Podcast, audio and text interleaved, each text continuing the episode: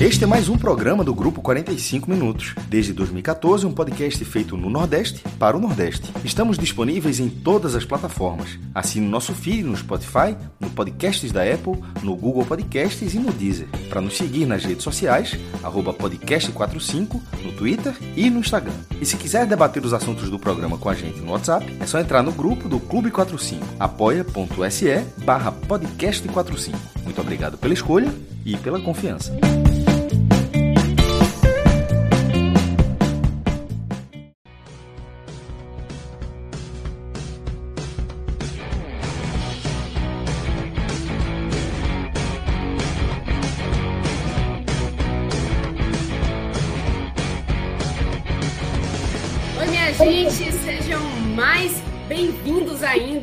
Para esse podcast barra live que está rolando. A gente vai falar sobre Ponte Preta e Vitória, jogo que terminou no empate sem gols, Juventude e Bahia, outro empate sem gols, e também América Mineiro e Fortaleza. Até agora parece que vai se encaminhar também para o empate, mas o jogo ainda não acabou enquanto a gente ainda está aqui fazendo essa, essa live, essa gravação. Para quem está acompanhando a gente pelo podcast, eu sou Juliana Lisboa e estou aqui com Vitor Vilar e meu amigo Lula Bonfim. É a primeira vez que a gente está dividindo aqui esse, esse espaço, então eu já quero deixar aqui as boas-vindas para ele.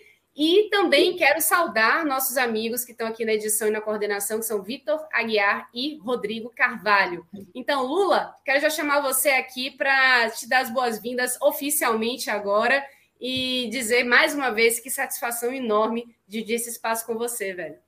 Muito obrigado. A satisfação é toda minha. Como já falei aqui outras vezes, é, é, eu sou ouvinte desde sempre do podcast 45 Minutos e os, tele, os telecasts, é, é, principalmente, eu acompanho é, para saber o que, que aconteceu nos jogos, porque nem todos a gente assiste, né? Mas ouvir os telecasts nos, de, nos deixa sempre informados. E agora é a honra de participar junto com vocês é, é, desse projeto que já é um sucesso. Dá as boas-vindas também para esse que já é da casa, né? Da minha casa também, Vitor Vilar, seja muito bem-vindo mais uma vez. E a gente que vai falar dessa situação do Vitória, né? Que empatou jogando fora de casa contra a Ponte Preta num jogo que seria assim super decisivo vencer essa, essa partida era primordial, acabou não acontecendo, mas acho que já não dá para falar que está tudo perdido, né, Vilar? Não, não. E vamos ver, vamos, vamos pensar o seguinte, né? É, primeiro, obrigado aí, né, pelas boas-vindas, claro. É, feliz podcast aqui para todo mundo, né? A live e também o telecast em breve. Boas-vindas também a Lula, que tem um sobrenome maravilhoso, né? Bonfim, um lugar onde os baianos vão para poder é, religiosamente uma vez por ano, né? Um nome importante. O primeiro nome dele também é muito importante. Estamos juntos 2022. Mas enfim, é... só queria fazer essa, essa, essa brincadeira aqui. Mas já pode falar do jogo? O que é que vocês acham? Já pode começar falando do jogo, João? Não entendi. Pode começar? Então tá. Seguinte, é... vamos falar do Vitória então primeiro, né? Depois a gente vai falar do Bahia. Para falar do Vitória, até por ordem cronológica, né? Foi um jogo de quatro horas. Eu achei, né, já a, trazendo esse tema para cá, eu acho que faltou um pouquinho de senso de urgência do Vitória no jogo de hoje. Faltou muito senso de urgência, na verdade, do, do Vitória no jogo de hoje. É, tudo bem, se você for parar para analisar, um empate no Moisés Lucarelli, numa situação qualquer né, de campeonato, pode ser considerado um bom resultado. Né? Um jogo fora de casa, um empate já é considerado um bom resultado. Mas no Moisés Lucarelli, né, um lugar onde a Ponte Preta é um time muito forte, é um dos times mais fortes da Série B, mais tradicionais, com torcida e tudo, pode ser considerado um bom resultado. Mas o problema é que esse não é um jogo normal, essa não é uma situação qualquer da Série B. É, hoje era um jogo especial, era um jogo para o Vitória ter levado com um senso de urgência, por exemplo, do jogo de 2017, do mesmo Moisés Lucarelli, que o Vitória foi para decidir a sua permanência na Série A, e todo mundo lembra daquele jogo histórico, né, com a dedada de Rodrigo Entreles, que acabou expulsando é, Rodrigo, e depois teve a virada espetacular do Vitória lá no Moisés Lucarelli. Aquele jogo foi praticamente a permanência do Vitória na Série A daquele ano. E também no jogo de 2019, já em outubro, reta final da Série B, que o Vitória, com um homem a menos, conseguiu ganhar a Ponte Preta por 2 a 1 um gol de Caicedo no finalzinho, já perto dos acréscimos. onde o Vitória, né, com o Geninho na ocasião, também jogou muito sério lá no Moisés Lucarelli e conseguiu um bom resultado, que também ajudou muito naquela permanência do Vitória em 2019. Então era um jogo no Moisés Lucarelli que não era para você simplesmente tratar como ah, um empate nesse estádio, né, em Campinas, é um, é um bom resultado. Não, era um jogo para que o Vitória levasse com aquele mesmo espírito desses jogos que eu citei, 2017 e 2019. E a gente não viu isso. A gente não observou. Por que, que o senso de urgência é tão grande, como eu estou falando? Né? Como é que esse, por que, que esse senso seria tão importante? Primeiro, é, pela situação em que o Vitória se encontra, a Ponte Preta deixou de ser um adversário direto, é verdade. A Ponte Preta conseguiu um resultado importante contra o Remo, que tirou ela da condição de rival direto do Vitória. Né? Antes, né, se a Ponte Preta não tivesse conseguido aquele resultado contra o Remo, certamente seria um jogo com ainda maior urgência. Né? Mas não foi mais o duelo direto. Ainda assim, se você for pegar a tabela do Vitória, esse era o jogo mais acessível de pontos. Né? O Vitória vai ter um, agora, já a partir desse jogo contra a Ponte Preta, o Vitória vai ter uma sequência pesadíssima. CSA em casa, Havaí fora, Vasco da Gama fora. São três times que estão brigando pelo acesso, ou estão no G4, né, que é o caso do Havaí, ou estão brigando pelo acesso, como é o caso do CSA e do Vasco. Então, se você pega esse recorte depois dessa rodada do Vitória, você olha esse jogo contra a Ponte Preta com um senso de urgência ainda maior, porque a chance do Vitória pontuar nas próximas três rodadas, ainda que esse jogo tenha sido fora de casa, mas era um jogo mais acessível, era um jogo com pontos mais acessíveis ao Vitória. A verdade é essa. Então, não acho que o Vitória tenha encarado com essa urgência, e isso ficou muito claro, principalmente no segundo tempo. É, o jogo ele se colocou acessível ao Vitória. Não foi um jogo é, tão difícil assim é, pela atuação no primeiro tempo, pelo que aconteceu, pelo contexto do primeiro tempo. Era um jogo que se tornou acessível para o Vitória. O Vitória conseguiu, de certa forma, não vou dizer dominar a Ponte Preta, porque isso seria uma mentira muito grande, mas conseguiu, no mínimo, não sofrer com a Ponte, né? conseguiu não é, passar para que Deus nos acuda de um time que está jogando fora de casa. O Vitória, obviamente, ficou muito menos com a posse de bola, porém, não, não foi assustado, não foi realmente ameaçado pela Ponte Preta. A zaga fez uma boa participação, as laterais também estavam bem no jogo. É, o Raul Prato, no primeiro tempo, estava bem no jogo, no segundo tempo, ele deu uma queda. Mas, e João Pedro também, no né, sistema de marcação no meio campo do Vitória bem. Então, conseguiu pelo menos não sofrer com a ponte. E nos contra-ataques, né, quando o Vitória também chegava ao ataque, eventualmente, ele teve chances muito claras de gol. Né?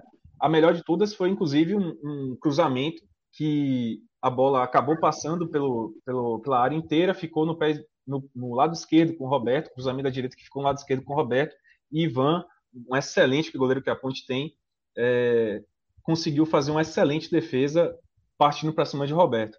E além disso, teve antes disso é, o, o é, antes disso o Vitória teve uma eu me distraí aqui, desculpa, com uma pergunta aqui.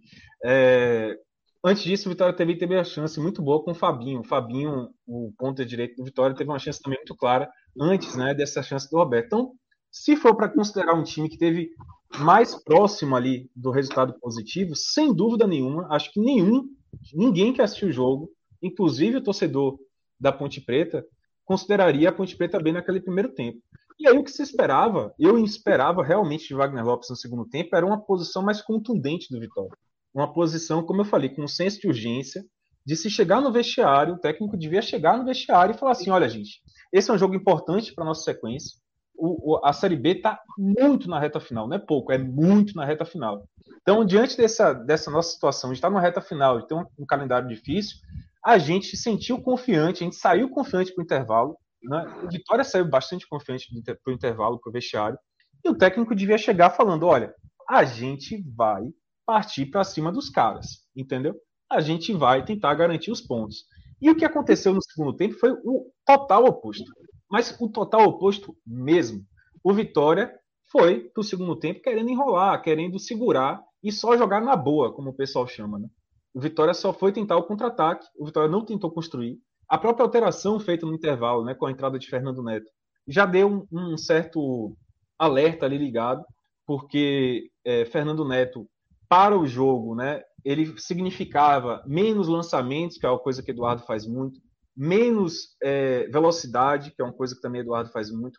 Significava um cara que tem um poder um pouquinho melhor de marcação que Eduardo, inclusive, e um cara que poderia cadenciar mais o jogo a favor do Vitória. Então, eu vejo que o próprio Wagner Lopes meio que desistiu e considerou o resultado, um empate, um bom resultado, sendo que o jogo definitivamente não estava escrito para isso.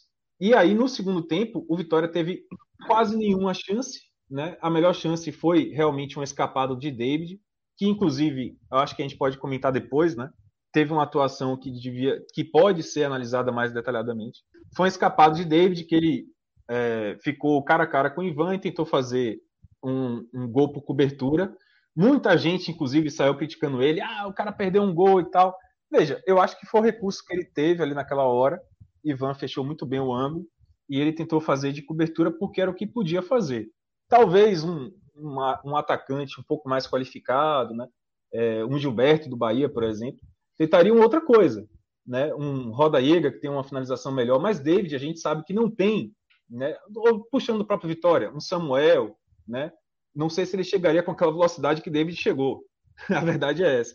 Não sei se Manuel tentaria também a mesma coisa, mas David não é da posição, né? Ele não é muito acostumado a ficar assim cara a cara com o goleiro. Ele não é, tem uma finalização tão boa, a gente sabe que esse é uma, algo que David fica devendo um pouquinho. Então ele tentou aquele recurso naquela hora, não conseguiu. Foi a melhor chance que o Vitória realmente teve no segundo tempo, porque depois disso foi a Ponte Preta, né? É, com muito mais posse de bola, com muito mais volume. E aí Lucas Arcanjo salvou definitivamente o Vitória não muito assim, não foram muitas chances que a Ponte Preta também teve, mas uma chance muito clara que Rodrigão cabeceou e Lucas Arcanjo fez uma defesaça. Defesaça impressionante no segundo tempo, mantendo o resultado do Vitória. Agora, isso, eu acho, Ju, que faltou esse senso de urgência. De sentir que o Vitória. Eu acho que o técnico, é, ele talvez tenha sentido uma. Eu estava vendo, na própria transmissão, deu para ver bastante os gritos de Wagner Lopes com o time, ele estava muito mais preocupado com a recomposição e com a marcação, sobretudo dos homens de frente, né? O tempo todo ele estava gritando para os homens de frente: volante não joga, volante não joga. O que é que ele quer dizer? Ele quer que os caras abafassem a saída de bola do, do, do da Ponte Preta. Então ele estava muito mais preocupado com a recomposição. Ele ficou, por exemplo, gritando com os laterais para acompanharem o, o, o, até a linha de fundo o adversário. Ele ficou gritando com o Fabinho com o Marcinho para marcar. Então ele estava muito mais preocupado com a recomposição do que, por exemplo, um grito do tipo que eu acho que devia ter, que era vamos jogar, galera, vamos para cima dos caras, vamos para cima dos caras que o resultado tá pra gente. Não teve isso. E além disso, para coroar, né, Lula? É, o Wagner Lopes ainda segurou as alterações para a reta final. Ele fez as, umas quatro alterações assim nos últimos dez minutos de jogo. Claramente com a intenção ali de dar uma segurada no tempo, né? Fazer o tempo esfriar e tal. Então, assim, faltou essa urgência e é uma preocupação grande. É, essa escolha de Wagner Lopes é, é incompreensível, na minha opinião. É, você olha para a tabela do Vitória, observa o que foi o jogo de hoje, que foi um jogo que se ofereceu ao Vitória. A Ponte Preta não fez um, não fez um bom jogo.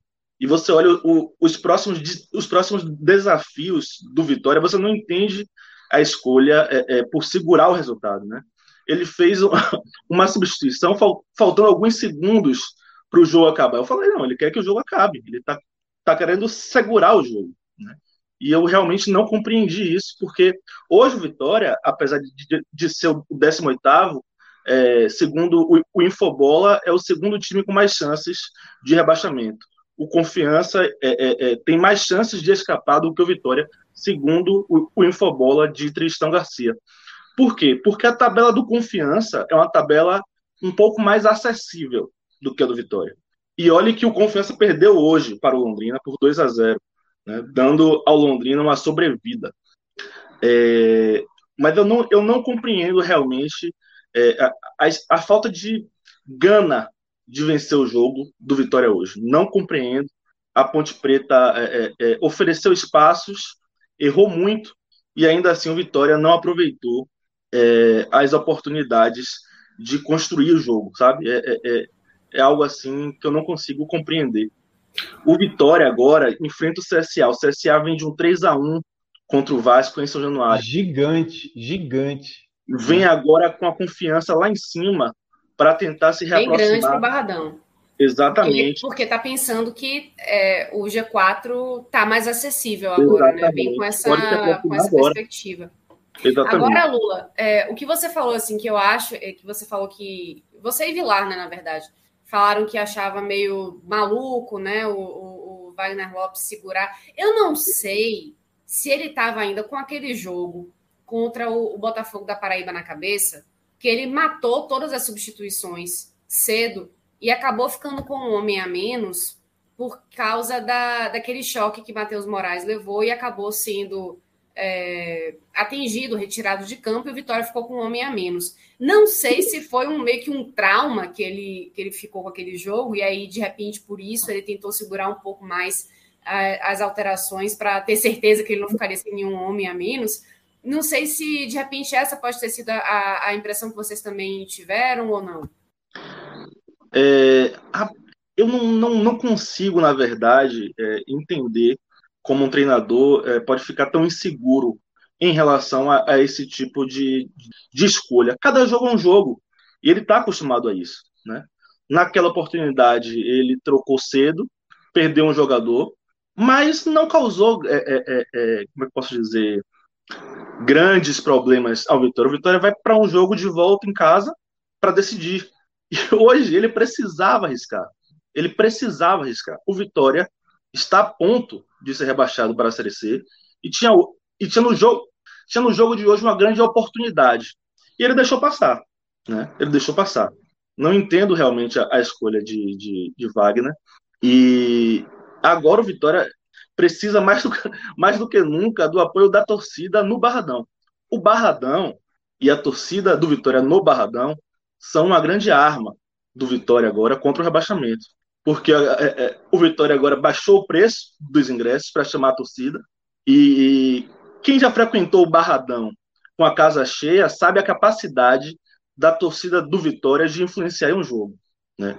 Então, eu acho que a grande chance do Vitória está aí, os jogos em casa, principalmente, é, é, no Barradão, com o apoio da, da torcida. É, porque a tabela do Vitória agora é delicadíssima. E repito, hoje deixou passar uma boa oportunidade de vencer fora de casa. Um excelente. Coisa... Ô Lula, você falou uma coisa que eu queria só trazer de volta, né? Queria até que você falasse um pouco mais sobre isso também, porque assim, é, de fato, o Vitória, é, isso foi muito interessante, né? O Tristão Garcia, ele coloca o Vitória com a chance de rebaixamento maior do que o próprio Confiança, por, por uma questão simples, né? O Vitória não tem mais nenhum adversário que seja um confronto direto até o final da Série B. Isso é um, um ponto é, negativo em relação aos próprios concorrentes dele contra o rebaixamento. O Vitória, ele teria, ele já teve suas chances de, de confronto direto, por exemplo, pegou confiança e perdeu em casa.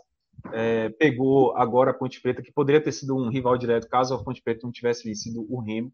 Então, o Vitória, até o final da, da Série B, ele só vai pegar times que estão ou bem acima dele, ou times que estão um pouquinho melhores que ele, né? Como é o caso do Cruzeiro, que pode até entrar eventualmente nessa briga Cruzeiro contra o Cruzeiro Pois é.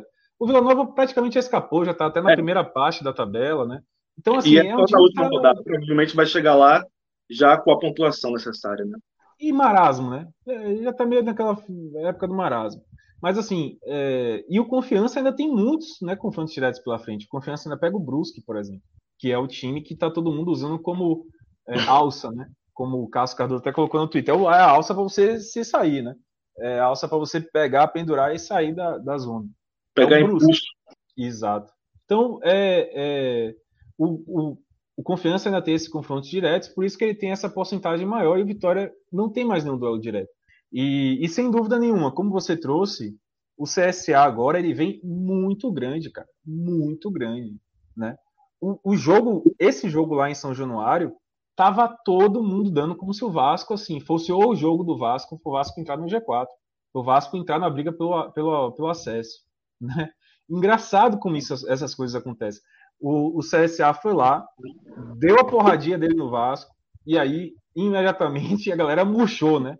Porque se fosse. Sofreu muito pouco o CSA, viu? O CSA eu sofreu acho... muito pouco em São Januário. Assim, deu a posse de bola ao Vasco, mas marcou muito bem. O Vasco criou muito pouco. E quando subiu, matou o jogo. E eu acho isso impressionante, cara, porque assim, quando tem um jogo como esse, assim, né? Eu acho impressionante isso, como os times do, do eixo, né, como a gente fala, eles, assim, eles ficam naquela coisa, ah, não, vai brigar pelo acesso, vai brigar pelo acesso, até realmente matematicamente não tem mais chance. Enquanto a gente aqui é um pouco mais frio. Então a gente, por exemplo, vê um, um time é, já distante do G4, a gente fala, ó, deu uma morrida, tipo o Náutico, por exemplo, perdeu do Brasil de Pelotas, o pessoal murchou, né? Mas os times do eixo, não, os caras vão brigando até o final. Aí o Vasco vai lá, toma porrada dessa, o que a gente vai falar do CSA? Tá na briga, né, meu amigo? Tá muito na briga, mas muito mesmo na briga. O CSA hoje foi gigante. Sem dúvida. E assim, é, é, você falou, acho que eles ainda não calejaram, mas eles vão calejar. O Cruzeiro, principalmente. Eles vão calejar. Isso que eu ia dizer, rapaz. É, é, o Cruzeiro está começando a aprender. O Cruzeiro está aprendendo Série B, não é assim também, não. Exatamente. Eles ainda não estão calejados, mas vão calejar. Vão calejar. O Vasco está é, tá próximo aí de ficar mais um ano na B pela primeira vez, né? O Cruzeiro está indo agora para a terceira Série B e não sei se no horizonte aí está favorável para o, o o Cruzeiro e o Vasco voltarem rap rapidamente assim, não. O Grêmio está aí já próximo de cair também, vai dificultar também a Série B do próximo ano. Então é, é bom que eles aprendam rápido, porque o negócio não é simples, não. Ou não, né? Ou não. Pode deixar aí também na Série B, né? Não sei. De repente pode ser interessante. Ó, a gente já tem participação aqui, perguntas chegando. É... Tem uma de Tarcísio aqui, específica para você, Vila. Ó, em termos de escalação, você considera coerente manter a mesma de hoje para o próximo jogo? Diga aí o que, que você acha. Acho. Essa, é, essa escalação que Wagner Lopes tem repetido, na verdade, nos últimos jogos, né? Ele tem repetido, tem mantido. Só um detalhe que eu esqueci de falar: é, o Vitória, mais uma vez, não jogou de branco e empatou. Né? Então, assim, para quem acredita nessa zorra, tem que jogar de branco contra o CSA, velho tem que jogar de branco contra o CSA, porque de fato, veja só, jogou três vezes de branco, ganhou as três, aí joga duas vezes de rubro-negro, né, contra o Botafogo e contra o Ponte Preta, e empata. Agora o Vitória é time branco, beleza? Tudo certo. É... Agora falando sobre a escalação, essa escalação, né, ela é a, a, a que melhor produziu do Vitória até agora. Então, eu acho que o time ele se ele está hoje com alguma expectativa de escapar da zona, eu acho muito difícil. Mas se ele ainda está a essa altura que a gente ainda está falando do Vitória, brigar para conseguir sair da zona, não entregou completamente os pontos, como foi eu fiz contra o Confiança. Depois do jogo do Confiança eu falei, caiu, porque não vejo esse time reagir. Mas ele conseguiu reagir, entrar na briga, porque o Vitória teve uma sequência sob o comando de Wagner Lopes, repetindo a equipe e a equipe foi ganhando padrão de jogo, foi ganhando entrosamento. Então, hoje, essa é disparadamente a melhor opção de escalação que tem. Mesmo é, David, entre aspas, improvisado, né? Improvisado, de fato, sem ser entre aspas, porque ele é um jogador que começou como ponta no Vitória. Mas é, ele foi um cara que fez muitos gols nos últimos jogos, é um cara que está com confiança lá no alto. Ainda que tenha feito uma partida meio abaixo hoje, eu achei ele um pouco abaixo, é, principalmente fisicamente, eu acho que esse é um ponto que a gente tem que falar também. É, eu acho que esse é um, um time mais adequado para o Vitória tentar reagir na Série B. Definitivamente, a zaga faz falta Matheus Moraes. Matheus Moraes é um baita de um zagueiro. Como eu falei, é, a lesão de Matheus Moraes é a pior notícia que o Vitória poderia ter nessa reta final de Série B. Porque ele era um cara que vinha atuando em melhor nível no Vitória. Né? Um zagueiro é, que estava em nítida ascensão na carreira, em nítida ascensão técnica na carreira. E era o cara que, do time do Vitória, estava atuando em mais alto nível, assim, nível muito regular para cima. É, dentro, obviamente, da, do sarrafo do Vitória, né, que é um sarrafo mais baixo do que os times estão brigando pelo acesso.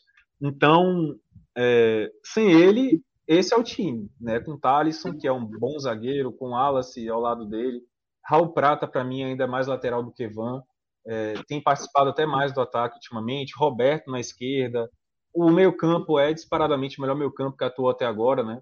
Com João Pedro, para mim, o melhor em campo hoje foi João Pedro, jogou muita bola, mais uma vez, inclusive.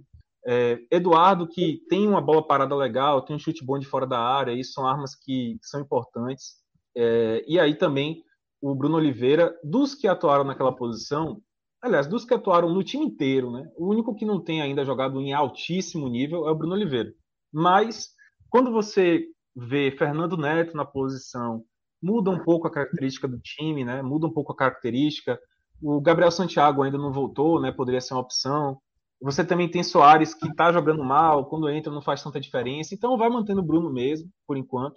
E o ataque, apesar de Marcinho estar tá atuando em nível um pouco mais baixo, eu acho que Marcinho caiu muito e hoje ele foi para mim um dos piores em campo, infelizmente. Né? Um jogador que some do jogo, que não participa tanto, que às vezes o técnico, o próprio Wagner Lopes, fica, precisa, é, precisa ficar chamando a atenção dele para ele voltar para marcar. Mas é um cara que, das, dos que atuaram naquela posição ali também, ainda é ainda é um cara que, que, que mostrou boas atuações. Né? Se for para falar alguma mudança assim, eu acho que tem, talvez analisar um pouquinho ali uma, uma ida de David para a ponta esquerda, né, que é a posição dele, e a entrada de um centroavante, mas eu não vejo nenhum centroavante. O próprio Manuel ainda está se recuperando da lesão na face. Então eu iria para esse jogo, com esse time aí, para o, o jogo do CSA. E só para falar de, de, algumas atuações, para finalizar, é, o Vitória, David, para mim, por que, que ele deixou um pouco a desejar? Eu acho que fisicamente, essa posição de centroavante acaba cobrando demais dele, até mais do que como ponto. Ele acaba lidando um pouco mais com a marcação na saída de bola. Ele é um cara que precisa ficar marcando o tempo todo o volante, como o Wagner Lopes ficava gritando o tempo todo: David, volante não joga, volante não joga. É, ele claramente teve uma chance, na, essa chance na segunda, na, na, na segunda etapa.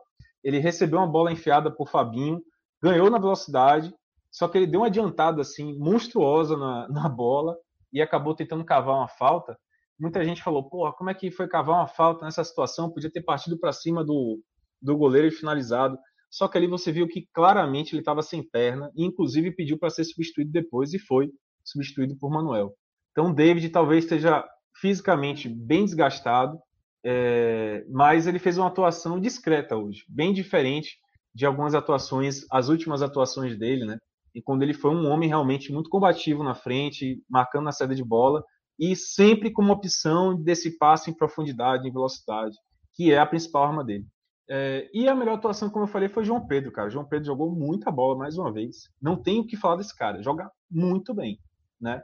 Vitória precisa, inclusive, pensar em renovar com ele, porque onde quer que o Vitória esteja em 2022, ele vai ser útil. Um jogador desse aí é, vai ser muito útil na Série C. É um cara que tem boa marcação, é um cara que briga muito, corre até o final do, do jogo, fica extenuado porque realmente ele marca muito, ele corre atrás da, da bola o tempo todo. É, e tem boa saída de bola, enfim. E as, a dupla de zaga também foi muito bem. Eu até colocaria mais o Wallace do que o Talisson Kelvin. Mas, é, e Lucas Arcanjo, né? Mas o Wallace foi um leão hoje, jogou muita bola. Cortou todas pelo alto, é, ele foi muito bem na, nessa, nesses cortes, né, que a Ponte Preta tentou fazer um volume ele cortou tudo. Então, para mim, são destaques positivos e o Marcinho é o destaque negativo, porque realmente fez uma partida sonolenta. Lula, vou passar agora para você essa nova pergunta aqui que chegou, de Everton Cerqueira. Ele fala o seguinte: né? O Vitória tem CRB e Vila Nova pela frente, dois times que não brigam por mais nada praticamente. O próprio Vasco pode jogar já contra o Vitória sem muitas aspirações também no campeonato. Né? Isso pode ser um fator é, que ajude o rubro-negro aí nessas próximas rodadas, né? O que, que você acha? Olha, é, eu acho assim complicado dizer que o, que, o, que, o, que o CRB não briga por mais nada.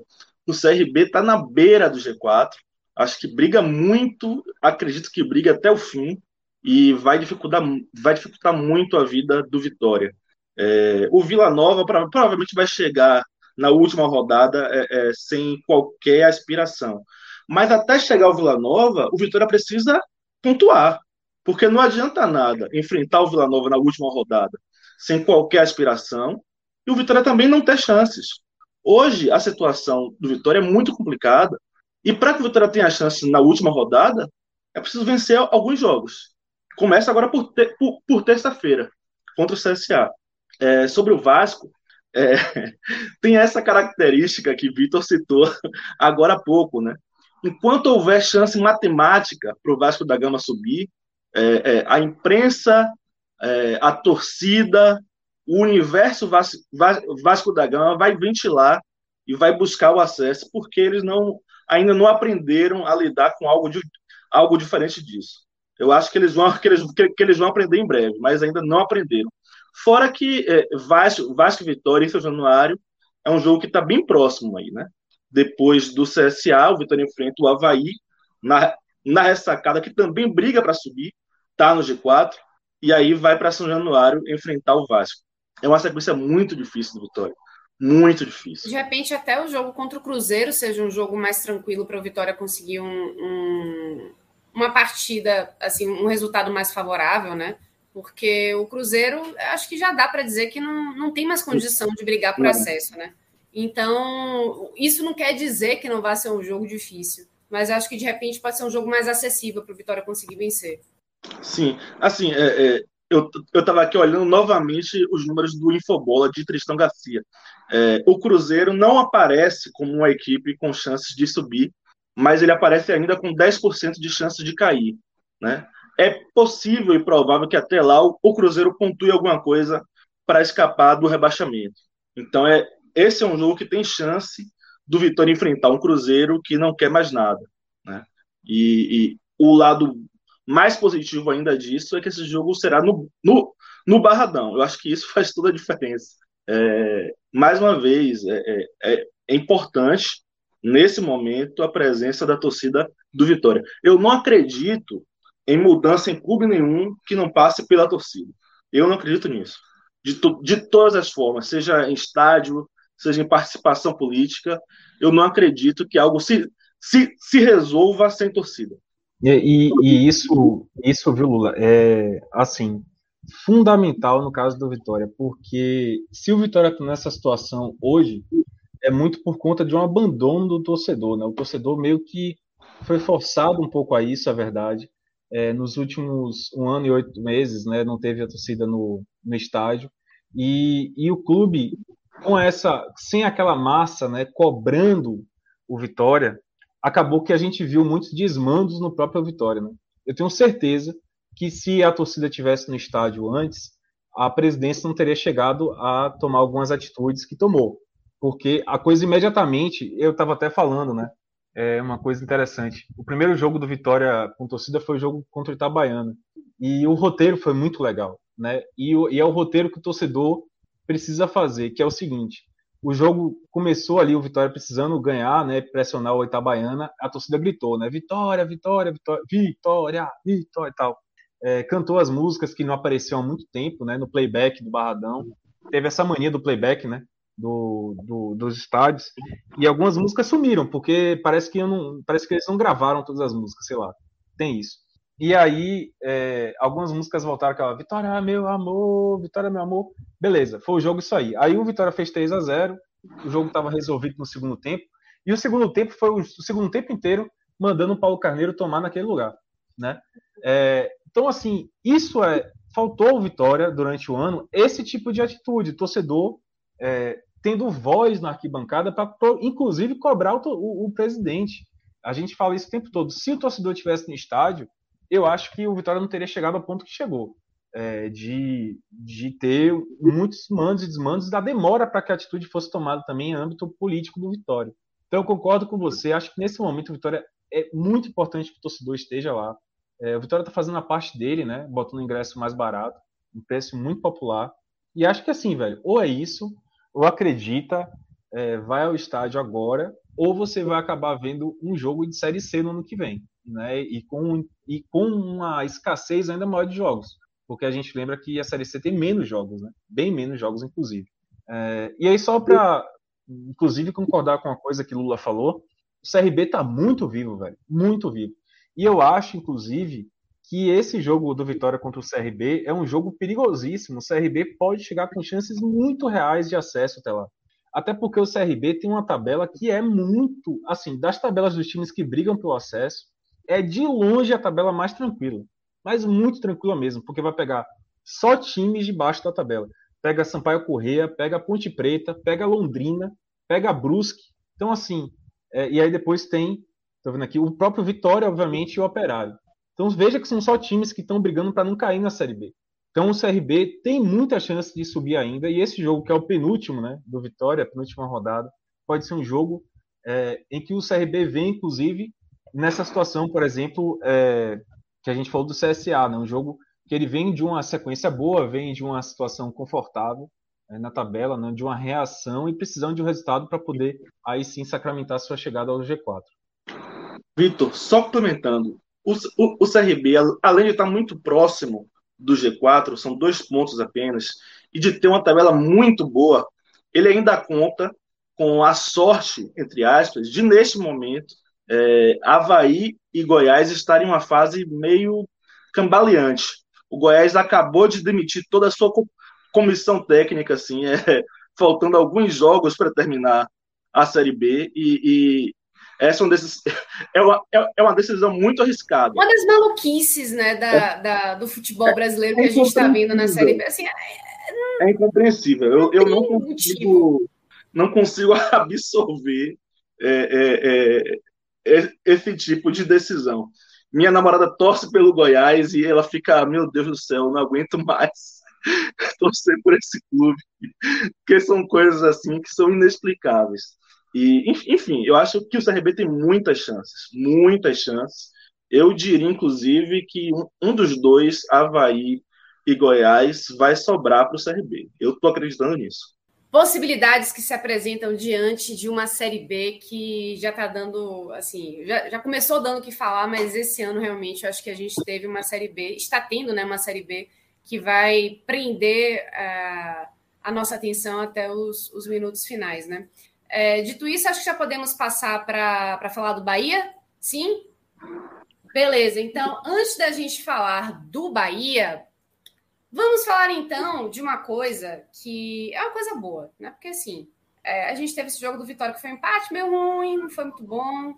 Tivemos mais um empate sem gols do Bahia, que não foi bom para nenhum dos dois. Mas a gente vai falar de uma coisa boa, porque a gente está entrando de férias, né, Vitor Vilar? Então a gente vai mudar de ares, né? Pensar nessas coisas boas que a, a vida reserva para a gente. Não exatamente no nosso caso, porque né, você não colabora. Mas vamos falar então do Village Porto de Galinhas, porque este sim é o lugar que eu gostaria de estar. Porque é um dos mais antigos parceiros do podcast 45 Minutos. Aliás, é o mais antigo, né? Que está com a gente desde, sei lá, desde sempre. E é um pedacinho de paraíso toda vez que Rodrigo coloca este clipe. Rapaz, coração aqui bate mais forte. Porque é um, é um lugar estonteante e tem toda a estrutura pronta para você que quer ir sozinho, para você que quer com sua família, para você que quer ir com um date, viu, Vitor Vilar? Ficando aqui a dica, mais uma vez. E é, é bacana porque você tá de frente para a praia, mas você tem toda uma estrutura caso você não queira exatamente sair para a praia. Você tem piscina, você tem vila brincante para as crianças, você tem restaurante top, você tem várias atividades que você pode fazer. Ai, que saudade de fazer uma massagem. Bom, vamos lá. É, mas uma coisa que é muito importante para mim, é, eu que sou muito chata com é, protocolos sanitários, porque eu ainda faço questão de lembrar que a gente ainda está vivendo uma pandemia, as coisas ainda não estão totalmente normalizadas. Então, é, é bacana ver que o Village se preparou muito para dar conforto, dar segurança e também manter todos os protocolos de saúde necessários até hoje para a gente se cuidar e cuidar do próximo. Então, é tomar vacina, tomar a segunda dose, se você pode, já tome a sua dose de reforço, use máscara e contribua também em qualquer lugar que você esteja, inclusive também no Vilagem de Porto de Galinhas, inclusive. Ai, um dia, um dia, um dia vai rolar. É isso, já podemos então falar do, do Bahia, né, Lula? É porque assim, estamos três baianos aqui, mas estamos falando aqui de um, de um pedacinho de paraíso que esse pedacinho de paraíso não fica na Bahia. Eu vou te dizer uma coisa: é meu sonho conhecer o Vilagem Porto de Galinhas. É, é, desde que eu escuto o podcast 45 Minutos há uns cinco anos, eu ouço falar do, do Vilagem Porto de Galinhas e fico querendo pegar os descontos, mas nunca surge a oportunidade. Eu agora só vou poder ter, ter férias em 2023. Estou preocupado com isso. É, é, porque eu ano que vem vai trabalhar muito, né? Repórter de é. política vai ter que trabalhar caramba. Exatamente, exatamente. Sou repórter de política, ano de eleição, muito trabalho. É... Mas eu vou voltar a Pernambuco logo que possível. E aí eu vou dar, um, vou dar uma passagem, uma passada no, no Village Porto de Galinhas. É, sobre o Bahia. O Bahia não fez um bom jogo hoje. Foi uma atuação, inclusive, é, é, abaixo da que o Bahia teve contra o América, que também não, não foi uma boa partida. Mas hoje o Bahia foi ainda pior. O Bahia teve muita dificuldade de sair do campo de defesa para o campo de ataque. O Bahia foi presa fácil para marcação, tanto é, quando houve bloco alto, quanto é, quando houve bloco médio do Juventude. E o Bahia foi uma presa muito fácil. E nas poucas vezes que, mas nas poucas vezes que conseguiu sair, o Bahia conseguiu criar algum perigo. E, e assim, eu vou falar assim das questões da arbitragem. Né? Primeiro, houve um pênalti marcado para o Juventude, seria um lance de mão de Renan Guedes, que substituiu é, Nino Paraíba no jogo de hoje. E o árbitro marcou o pênalti, o VAR, o, o VAR é, pediu para um tempo para analisar e chegou à, conclusão de que o jogador do Juventude tocou com a mão na bola antes. É, é importante ressaltar isso, né? Quando o time que está no ataque, né? Quando o, o time que está atacando toca com a mão na bola, não importa se houve intenção, se o movimento é natural, é, se o braço está aberto ou fechado, se é braço de apoio ou não, não importa. Mão com o time que está atacando é infração, é falta. No caso, foi falta para o Bahia, então o árbitro teve que anular o pênalti e, e, e dar tiro livre direto para o Bahia, indireto para o Bahia. É... Logo depois, o Bahia em um contra-ataque, né? Ronaldo saiu de frente para o goleiro do Juventude, passou por ele, o goleiro saiu atabalhoado e quando ele finalizou, um jogador do Juventude se, jogou na frente, né? ele se jogou e quando ele estava apoiando a, a mão no chão, é, a bola bateu na mão. E aí é, o Bahia pediu pênalti, é, é o VAR analisou, chamou o árbitro, o árbitro olhou, olhou, reviu o lance e decidiu não marcar o pênalti. Lula, Lula, vamos só reforçar aqui o que você acabou de falar. É, o árbitro, inicialmente, ele não marca nada. Não marca nada. Não marca nada. Ele deixa o jogo correr ele marca escanteio, se eu não escanteio. me engano. E aí ele é chamado pelo árbitro de vídeo para rever o lance.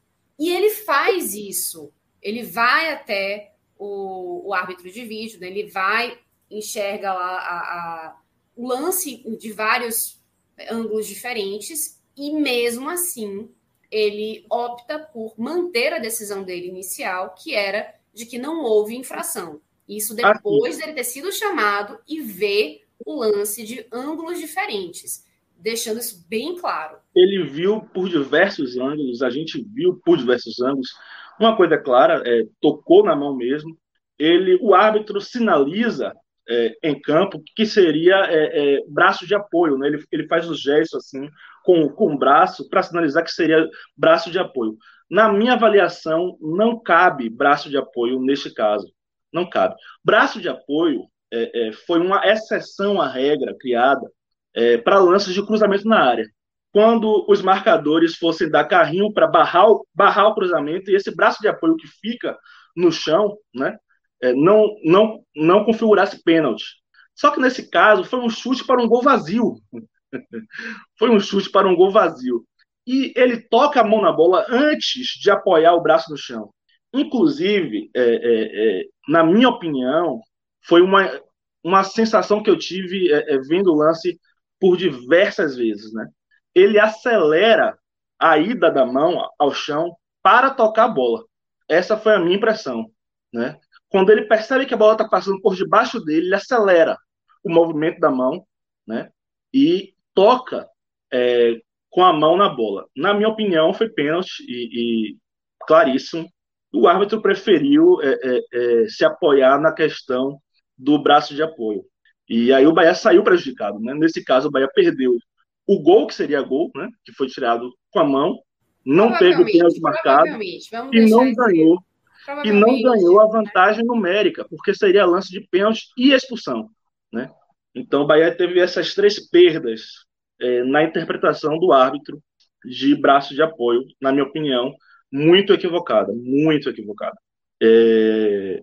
O jogo seguiu e, e, durante uns cinco minutos parecia até que o Bahia ia, ia sair do sufoco que estava sofrendo do Juventude no, nos minutos iniciais, mas logo depois o Juventude voltou a pressionar a, a, saída de bola do Bahia, o Bahia não conseguia sair, e muita dificuldade, Juninho Capixaba na primeira linha tem, tem uma certa dificuldade, né, porque ele, ele tem uma, uma tendência de tentar sair driblando às vezes, eu não, eu não entendo isso. Ele, ele, tá, ele tá apertado e ele quer sempre usar o recurso do, do drible para sair da marcação e acaba perdendo a bola.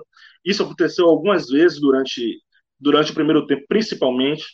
É, Renan Guedes não fez assim uma, uma grande partida. O Bahia sofreu muito com, com, com a falta de Nino Paraíba é, não só defensivamente, como, como eu estou falando, mas também nas, nas subidas para o ataque. Né? Nino é, é um desafogo muito grande. Ele toca a bola e se apresenta na frente para receber de volta. Isso não aconteceu em, em nenhum momento com o Renan Guedes. É, então, isso foi muito difícil para o Bahia. É, Raí, ainda no primeiro tempo, é, colocou uma bola no tração. Ele estava ele, ele, ele na ponta direita, puxou para a perna esquerda, para o meio, e e um chute colocado, ele chutou no travessão. Foi a segunda assim, grande chance, após o lance do pênalti não marcado, né, que foi uma chance de gol. É, foi a segunda grande chance do Bahia no, no segundo tempo. O Juventude, é, por incrível que pareça, apesar do domínio, da pressão, das bolas cruzadas na área, as bolas a, a, atravessadas e tal, não, não teve no primeiro tempo uma, uma grande, uma enorme chance de gol, que não foi o caso, né? É, mas no segundo tempo teve sim. No segundo tempo, é, uma, finalização, uma finalização, inclusive de primeira, eu, fiquei em dúvida se a bola não tinha entrado ou não. A bola não entrou. É, o jogador do Juventude chutou a bola, a bola bateu no travessão, bateu no chão, bateu na trave embaixo e depois saiu.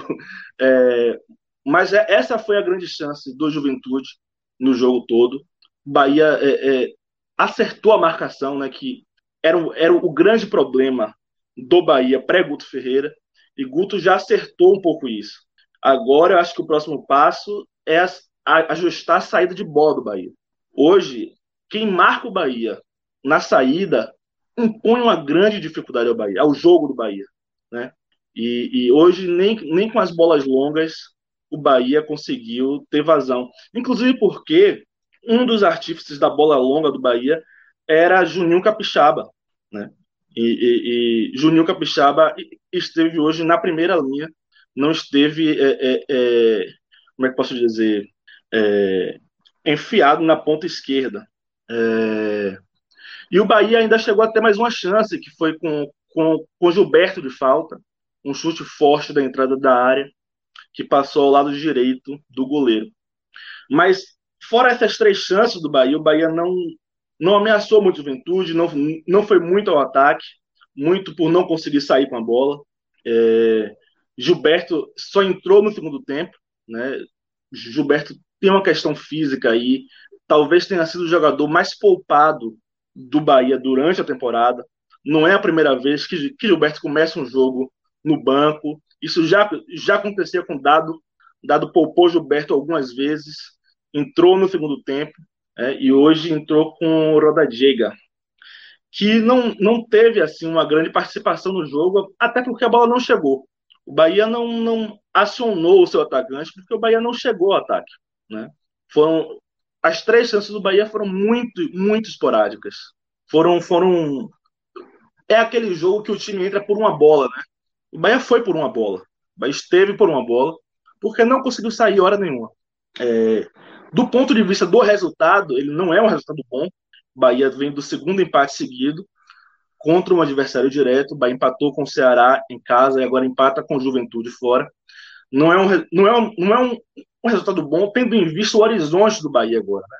O Bahia enfrenta o São Paulo na, na Fonte Nova, depois vai o Rio enfrentar o Flamengo, que estava em crise, mas hoje já ganhou do, do Atlético Mineiro no Maracanã.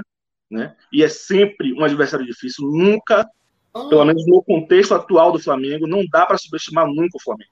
Ô, Lu, né? Então, ainda mais agora que está encostando, né? No, já diminuiu um pouco né, a, a distância para o Galo, e aí já fica com aquela coisa, né? Será que consigo uhum. o tricampeonato? Então você já, já começa a, a deixar a galera sonhar e dizer assim, pô, então vamos, vamos tentar, é, porque tem chance aí para conseguir esse tricampeonato, né? Lembrando que o Flamengo já não está mais na Copa do Brasil, não briga por isso, tem a Libertadores ok, né? Ainda, ainda em vista, mas é, é, basicamente tem uma competição a menos, né? Então já pode tentar se dedicar um pouco mais para esse sonho aí desse tricampeonato. Então é sim um jogo para o Bahia ter muita, muita atenção, especialmente por conta dessa, desse fator novo, né? Desse fato novo aí, que venceu Sim. o Galo. O Flamengo vai sedento agora. O, o Flamengo sai agora do Maracanã sedento, é, por mais vitórias, para encostar de vez no Atlético Mineiro, né? Inclusive tem dois jogos a menos, dois jogos atrasados para o Flamengo cumprir ainda.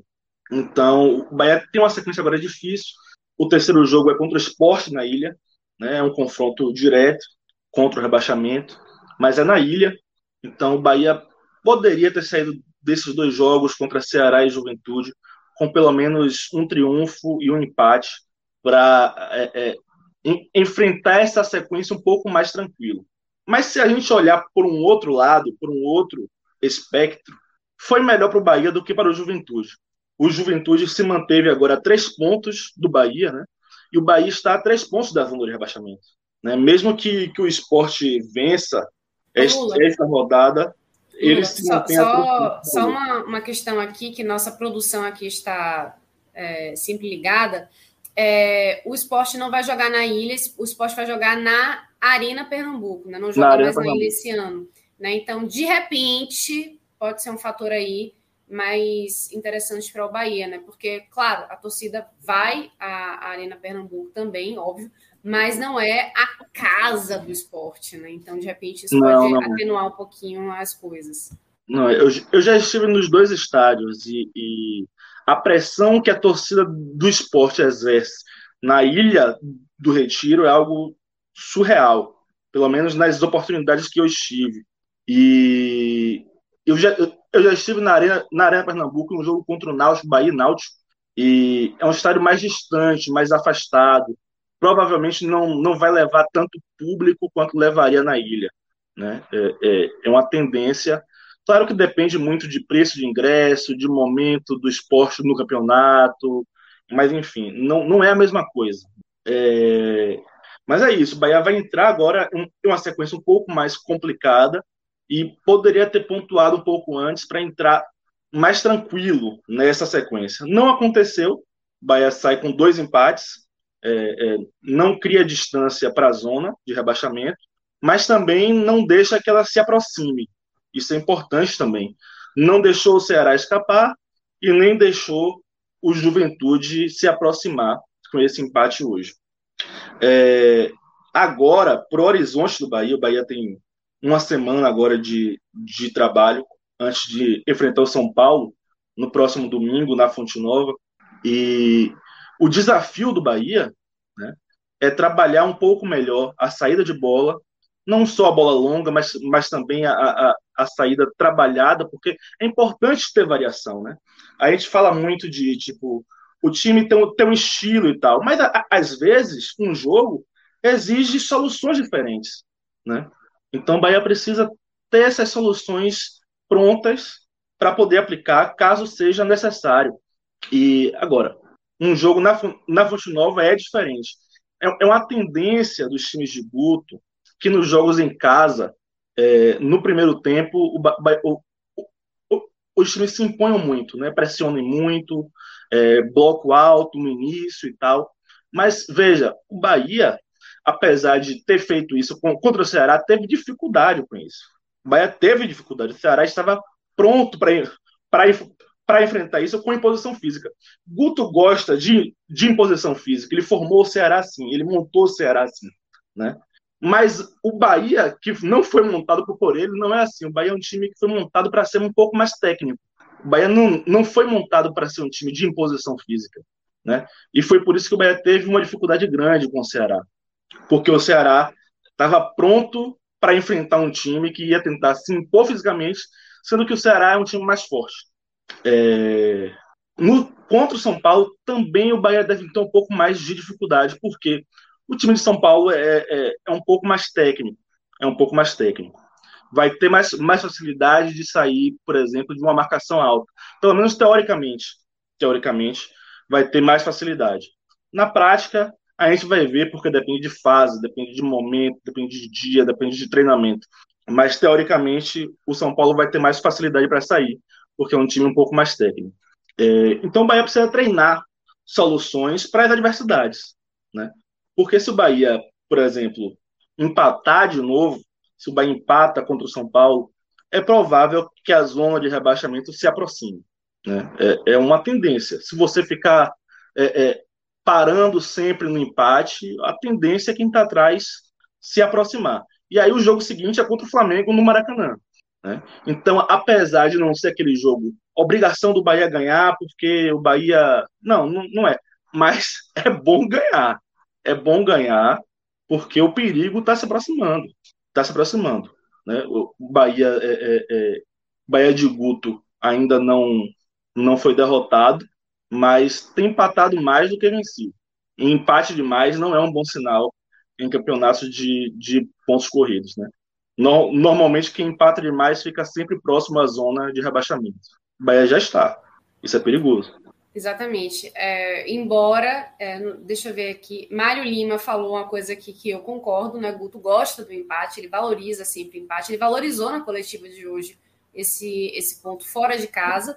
É, que no geral, né? No geral, a gente pode falar que um, um empate fora de casa não é algo ruim, mas acho que na circunstância que foi esse jogo e, e assim, a, a, a possibilidade que o Bahia teve para conseguir vencer essa partida, muito por conta desse pênalti não marcado, né? Que eu acho que isso sim ficou muito muito mais. É, o gosto do amargo está aí nesse pênalti, né? A gente, não, totalmente.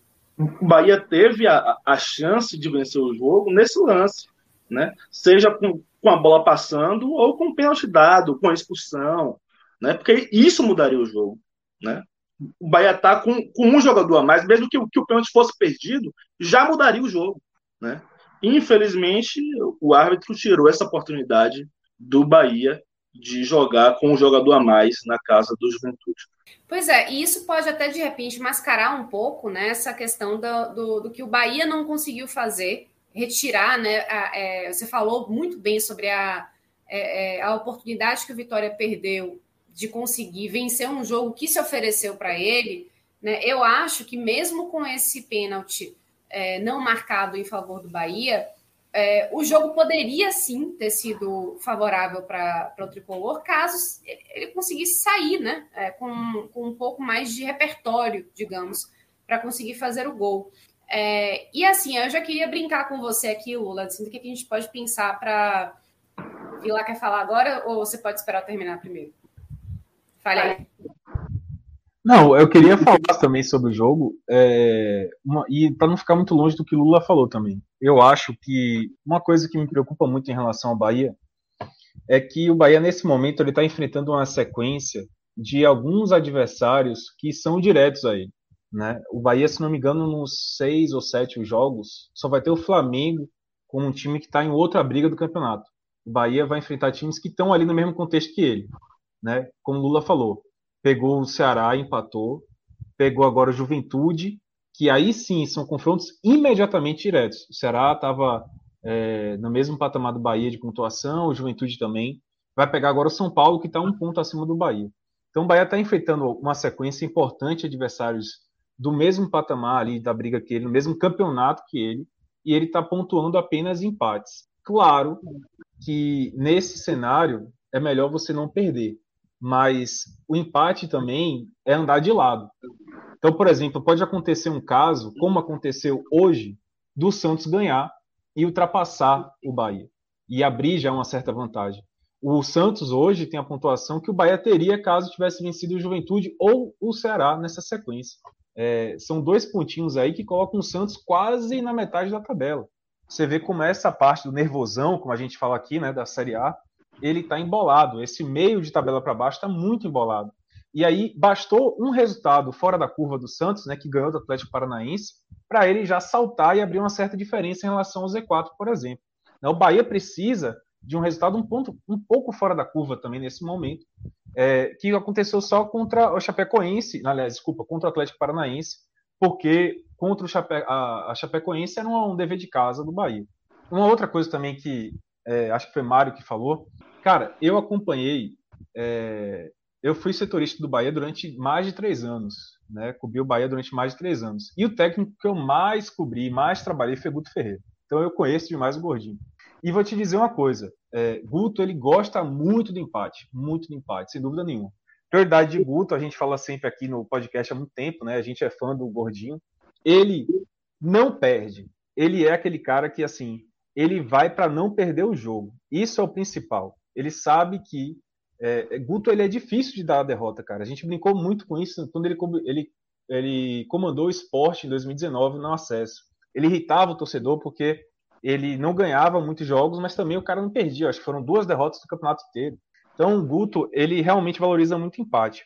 Sobretudo, quando ele tem um obstáculo gigante pela frente, como os desfalques que aconteceram hoje no Bahia.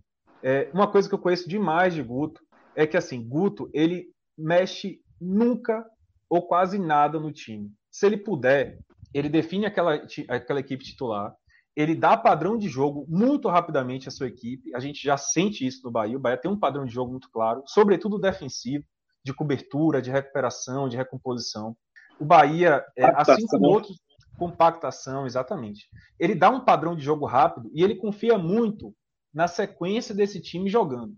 Guto é um cara que, assim, ele monta um time titular, ele gera, ele bate de olho, assim, os jogadores, ele às vezes até promove umas mudanças interessantes, como aconteceram com o próprio Bahia, de colocar o Juninho Capixaba na segunda linha, botar a Raí como titular.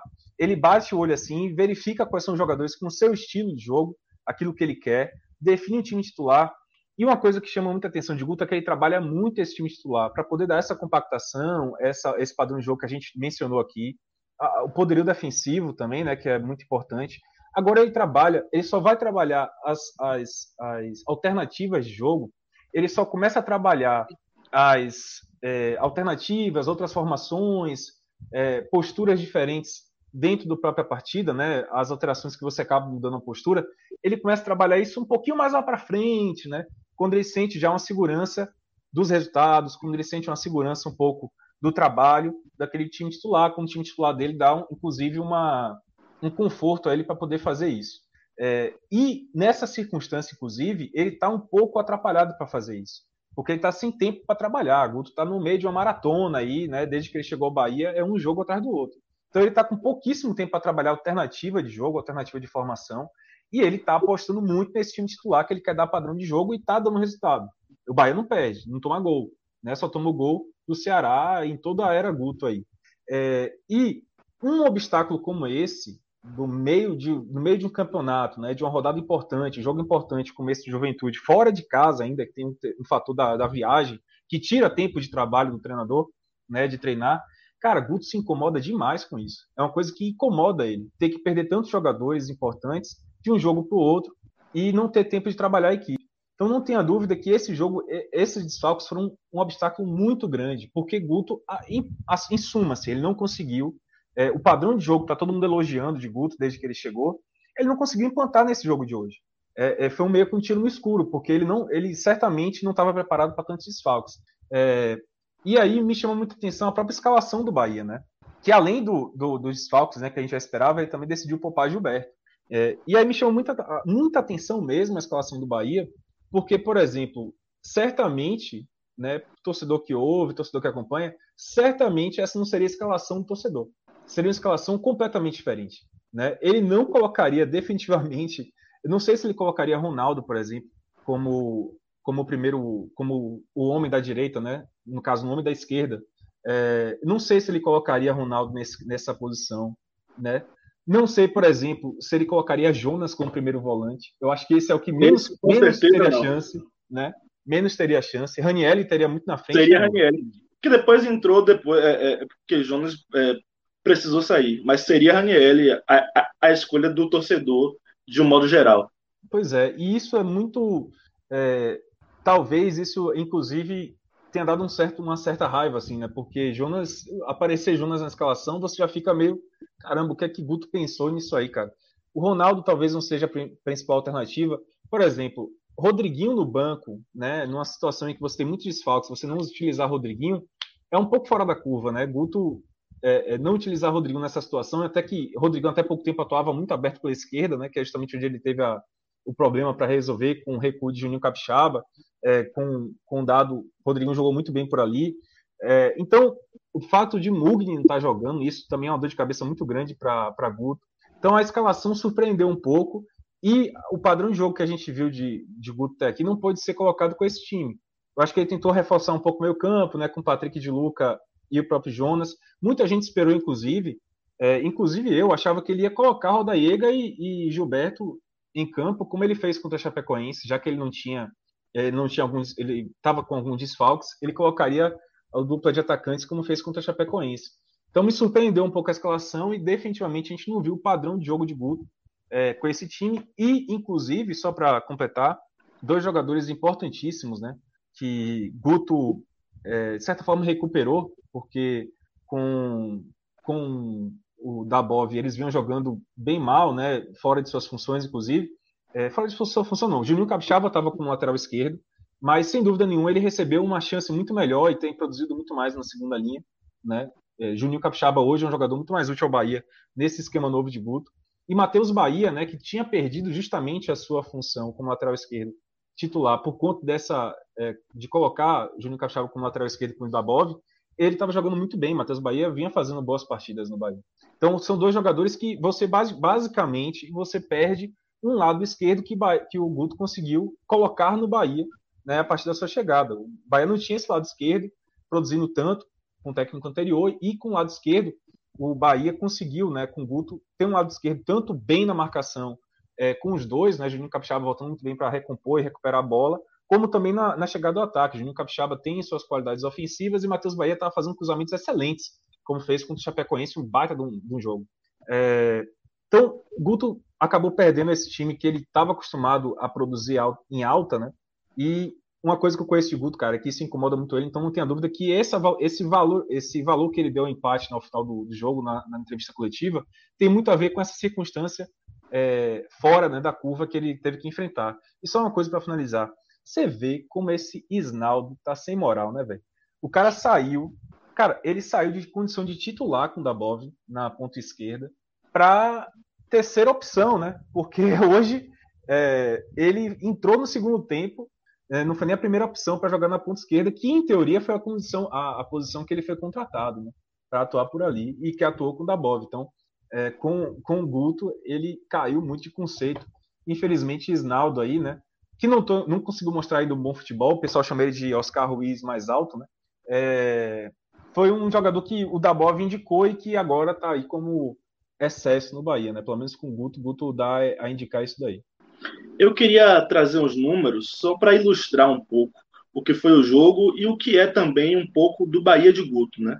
É, apesar do, do Bahia ter tido desfalques importantes e que descaracterizaram um pouquinho o Bahia. Né? Repito, Nino fez falta, Matheus Bahia fez falta é, demais, assim. É, mas uma coisa se manteve: o Bahia é um time que oferece pouquíssimos espaços, especialmente dentro da sua grande área. O Juventude finalizou hoje 18 vezes a gol. 18 vezes. Entretanto, só três delas foram na direção do gol. Né? E, e, e, Danilo Fernandes fez três defesas, nenhum assim dentro da pequena área, dentro da grande área, um, um lance muito difícil. Teve o lance da bola na trave, que foi um chute de fora da área, né? que a bola bateu no, no, no travessão, no chão, e depois bateu na trave de novo, mas foi um chute de fora da área. É, o Bahia não ofereceu espaços dentro da grande área para, para o Juventude. Ou seja, dos 18 chutes do Juventude, apenas três foram no gol. Isso é um, é um sinal de que não houve chances claras, sabe? Chances é, é, é, óbvias de gol. O Bahia não ofereceu ao Juventude essas chances óbvias. Isso é uma característica do time de um, de um time de Guto. É, é bem claro isso para mim. O Bahia é, teve 19 desarmes, é um número alto. 19 desarmes é um número bem alto. Né? O Bahia desarmou 19 vezes mais uma vez, o, o, grande problema do Bahia no jogo de hoje foi a saída de bola. O Bahia desarmou, mas teve dificuldade de construir, de verticalizar o jogo após o desarme. E, e esse foi um problema do Bahia, é, é, sério hoje. E a prova disso é que o, o Bahia finalizou nove vezes, né? Mas nenhuma delas foi em direção ao gol. Quer dizer, seria se o cara não tivesse colocado a mão na bola ali. seria essa a chance é, é, é, em direção ao gol do Bahia, que não houve. E a bola na trave de Raí também, que, que assim, dessa fase Guto, para mim é a grande surpresa. Raí é a grande surpresa. É, é, pelo seu comprometimento tático, pela sua dedicação, pelas, por se apresentar sempre ao jogo, por não se esconder. Assim, uma grande surpresa para o Bahia. Grande surpresa. Ô, Espero Lula. que o Bahia esteja pensando em Raí para o futuro. Ô Lula, então, sobre isso, lembra aquela brincadeirinha que a gente ia fazer? Vamos fazer agora. No próximo jogo, é possível que Guto já tenha à disposição plenamente Rossi, né, que ficou bastante tempo afastado né, por problemas é, físicos que, inclusive, não, não são tão recorrentes em relação a ele. Né, um cara que é, machuca pouco. Né, então, ele ficou bastante tempo afastado. E, sem dúvida nenhuma, é um dos principais nomes do Bahia no setor ofensivo. Né, ele cai muito bem pela direita, né? ele dialoga bem com o Nino, ele dialoga bem com o Gilberto, ele é um cara que consegue dar umas arrancadas muito fortes, é um cara que se impõe muito fisicamente, é um cara que marca muito, é aquele cara que, enfim, dá o sangue, né? E, em teoria, pelo menos, né? Eu acho que em qualquer teoria, talvez inclusive na prática, enfim, é, ele seja o grande cara para se jogar pela direita, né? No, no campo ofensivo, mais à direita, que Aí que vem um problema, um bom problema talvez, mas ainda assim um problema. É a posição que Raí está jogando mais agora, né? E se destacando bem nessa posição. É, voltando os jogadores que são titulares e que estiveram fora desses, desses jogos por motivos de suspensão, etc., né? como o Nino Paraíba, é, como o Lucas Mugni, por exemplo, né? E tendo Rossi à disposição, tira Raí, que, que faz? Lula Bonfim, descasque aí esse abacaxi. Essa é realmente uma pergunta complicada, assim. A volta de Rossi, obviamente, qualifica. Né? O Bahia sentiu falta de Rossi durante muito tempo. Só que Raí veio para diminuir essa falta. Né? Ele, ele, hoje o Bahia não se sente é, dependente de Rossi. Né? Se a gente, quando o Rossi se lesionou, tivesse um Raí jogando é, é, é, da forma que ele está jogando hoje, a gente vai falar, não, Rossi lesionou, mas tem Raí aí para cumprir, entendeu? Então, é, é, esse é um ponto. Mas eu acho, assim, inicialmente, eu acredito que, que por uma, até por, por uma questão de gestão de elenco, existe todo um todo um regramento, assim, eu, eu, eu percebo muito isso no futebol. Se os atletas estão bem, se as coisas estão funcionando, a tendência de quem volta muito tempo parado é voltar no banco. É uma tendência. Né? Se hoje alguém tivesse que sair, não seria Raí, seria Juninho. E aí Rossi ficaria pela direita e a gente poderia deslocar Raí para a esquerda. Eu acho que Raí cabe mais pela esquerda do que Rossi. Rossi é, é mais para a direita mesmo. Né? Raí, eu acho que ele consegue trabalhar melhor pela esquerda, inclusive durante o, os jogos, às vezes, há essa, essa inversão. Hoje houve isso, né? Ronaldo ah. chegou a jogar durante algum, alguns minutos pela direita e Raí foi para foi a esquerda. E isso é possível. Né? Eu acho que o mais Silva. próximo de sair hoje para dar, dar lugar a Rossi é Júnior Capixaba. Inclusive, Lula, o Matheus Silva está aqui no, no chat falando né, que Raí jogava do lado esquerdo na Espanha. Né? Mas a gente viu assim que de repente nos jogos que ele participou aqui no Bahia, né? Jogando pela esquerda, ele não foi tão bem é, quanto ele jogava pela direita, né? Então, mas você ainda acha que vale esse sacrifício, entre aspas, né? De mesmo assim deslocá-lo para a esquerda para que Rossi, numa fase melhor, obviamente, né? Já voltando, passando pela fase de adaptação banco para titularidade, você acha que esse seria o, o, o ideal, né? Vale demais. Assim, é, tem, tem uma questão de características, né? É, Rossi ele é um atleta que ele joga é, é, bem espetado pela direita, né? Ele, ele espeta, muitas vezes, Nino caiu um, um pouco mais para o meio para Rossi jogar, jogar espetado. E Raí não. Raí, ele consegue jogar da ponta para dentro. Né? Então, talvez é, é, é, isso combine de uma forma legal. É, Rossi fazendo espetado pela direita, Gilberto pelo meio e Raí vindo da ponta para dentro também, fechando um cruzamento, por exemplo. Né? Rossi, é, Rossi pela direita, trabalha uma bola, cruza, e aí você vai ter dois jogadores na área para finalizar. Raí também tem essa característica. Né? Raí não é tão, tanto um atleta de, de ficar espetado na ponta, aguardando a bola chegar para levar no fundo e cruzar. Não, não é essa característica. Né? Ele vai, em regra, puxar para o meio para finalizar. Então, eu acho que Raí cabe sim, cabe pela esquerda. E, e, repito, quem tem mais chance de sobrar aí hoje é Juninho, é Juninho Capixaba, que quando mudou para o meio, para a segunda linha, é, voltou a, a, apresentar algum futebol, né? Voltou a desempenhar bem. E, e, e, não, não estou fazendo aqui dizendo que, que Juninho precisa sair urgentemente, não é isso. Repito, acho que por uma questão de, re, de regramento básico do futebol, quem está voltando de, de lesão longa assim, volta no banco. Volta no banco, entendeu? Mas eu acho que, que Guto vai olhar assim para dar oportunidade, tirando o Capixaba, puxando o Raí para a esquerda e Rossi na direita. Sobre isso, inclusive, é, Lula falou uma, uma regra não dita do futebol, né? Os técnicos têm isso. E Guto tem muito isso, cara. É uma coisa também que é muito tradicional de Guto, a gente acompanha ele já há bastante tempo. E, como eu falei, né, eu, eu cobri o Bahia na época de Guto, cara. E era muito difícil, assim, ele, ele tem uma questão de hierarquia muito forte, ele tem uma questão de grupo muito forte, e de fato ele segura bastante. Quando um cara vem bem, assim como o caso de Raí, ele vai provavelmente roça volta no banco. Agora, é, concordo com, com Lula, inclusive. Teve um detalhe, inclusive, que é, duas coisas que eu acho que é importante trazer também para esse debate sobre a entrada de Rossi, a volta de Rossi, melhor dizendo, e a entrada no time por consequência. É, primeira coisa, eu acho que a entrada de Rossi, a volta dele nesse time de, de, a entrada dele nesse time de Guto, a volta dele ao Bahia, é imperativo que ele volte. Rossi é um cara que o Bahia sente muita falta e que, veja só, o, a entrada de Raí naquela posição do lado direito ela é um ganho do Bahia, é um capital que o Bahia tem agora a favor do seu futebol nessa Série A.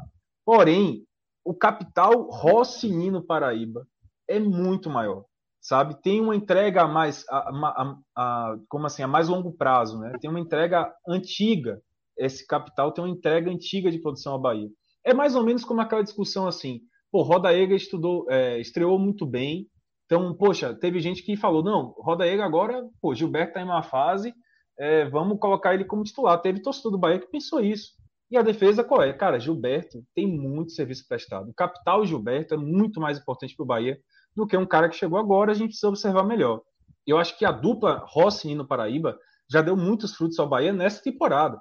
É, chegou um momento, inclusive, do Bahia no início da temporada, ganhou a Copa do Nordeste, assim, inclusive, em cima do Ceará de Guto. É bom dizer isso. Né? Guto conhece essa dupla muito bem, de ter enfrentado eles né? O Bahia jogou a Copa do Nordeste, ganhou a Copa do Nordeste em cima de Guto, jogando praticamente de maneira capenga. A gente lembra que no início do ano o Bahia era muito lado direito, muito lado direito. Era jogadas principais eram por ali e o lado esquerdo de vez em quando tinha uma jogada. Então, é, essa dupla, no início da Série A, inclusive, naquela arrancada que o Bahia fez, no início bom da Série A, eles foram os principais é, produtores, digamos assim, de jogadas ofensivas do Bahia. Então, essa, esse, esse entrosamento é uma coisa que o Bahia não pode perder. E é maior do que um bom momento de Raí. Até porque acho que Raí, é, a gente tem um recorte pequeno dele. A gente não sabe, por exemplo, se ele pode render o quanto ele está rendendo atuando na esquerda, como o Lula falou. Né? Ele pode atuar dessa maneira também pelo lado esquerdo. É que a gente não viu ele ainda no Bahia dessa maneira. Guto certamente está testando ele, já está observando ele em outras posições. Durante o jogo, ele inverte, como o Lula falou, e teve um jogo, inclusive, pode ser uma outra posição para Raí. É, eu não lembro exatamente qual foi o jogo com a Copa do Bahia que ele fez isso, mas ele atuou centralizado. Atuou ali como se fosse um homem atrás do centroavante, né, vindo de trás. Pode ser uma outra alternativa, inclusive. Né? Guto gosta muito do 4-2-3-1. Ele atua assim em vários clubes que ele passou, inclusive no Bahia 2016 e 2018, depois quando ele voltou. Era assim que o Bahia atuava, aquele 4-2-3-1 bem padrão. É, e tem sempre um homem ali centralizado, atrás do centroavante, que faz funções de atacante, não é nem um meia armador. Esse homem de Guto, que ele atuou em vários clubes, Vinícius era assim no Ceará, no melhor momento de Vinícius, era um cara que não é nem armador, é um cara que é um segundo atacante chegando mesmo no ataque, muitas vezes de trás, fazendo uma jogada boa com pivô que Gilberto faz, é, que Gilberto faz muito bem. E que no Ceará o Kleber fazia e por aí vai. Então, acho que Raí pode ser, inclusive, esse cara. Ele já atuou assim, não sei que jogo foi. Mas pode ser, inclusive, esse cara que falta hoje, né? O meio campo do Bahia, eu acho que ainda falta uma peça. Você tem Daniel, que é, assim, intirável. Você tem Patrick de Luca e você tem Mugni. Mas eu acho que talvez Guto ainda mexa nesse meio campo, colocando um cara mais com essa função de ataque. Eu acho que às vezes falta um pouquinho mais essa chegada ao ataque de um cara mais incisivo, né? Que parta para a área.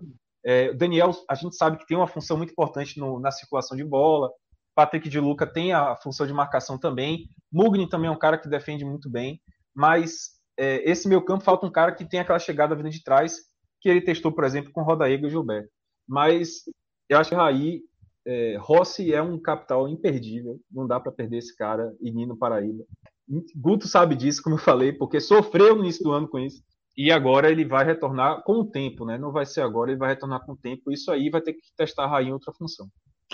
Guto acompanhava, ele acompanhava. É, quando ele, quando, quando perguntaram a ele por que ele escolheu Juninho Capixaba para a ponta esquerda, ele falou: a gente já acompanhava o Bahia e a gente sabia das qualidades de Juninho Capixaba, as características dele, a gente entendeu que ele poderia contribuir mais uma linha na frente. Ou seja, ele já acompanhava e ele identificou isso nisso uma, uma possibilidade para o Bahia, né? Então ele é, Guto é bem, é bem estudioso.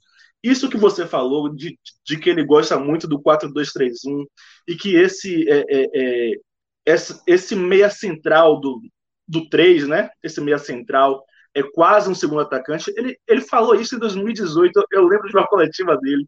Em 2018, ele falou: não, é um 4-2-3-1, mas é também um 4-4-2, porque esse cara aqui é um segundo atacante. Né? Então, isso é, é, é, é muito forte no estilo de Guto.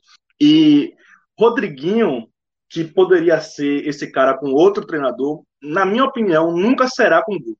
É, eu, eu, eu tô achando até um pouco estranho, talvez seja uma reverência de Guto a Rodriguinho, talvez por uma liderança de, de Rodriguinho com o grupo, é, o, o, tanto que Rodriguinho tem tido oportunidades com o Guto.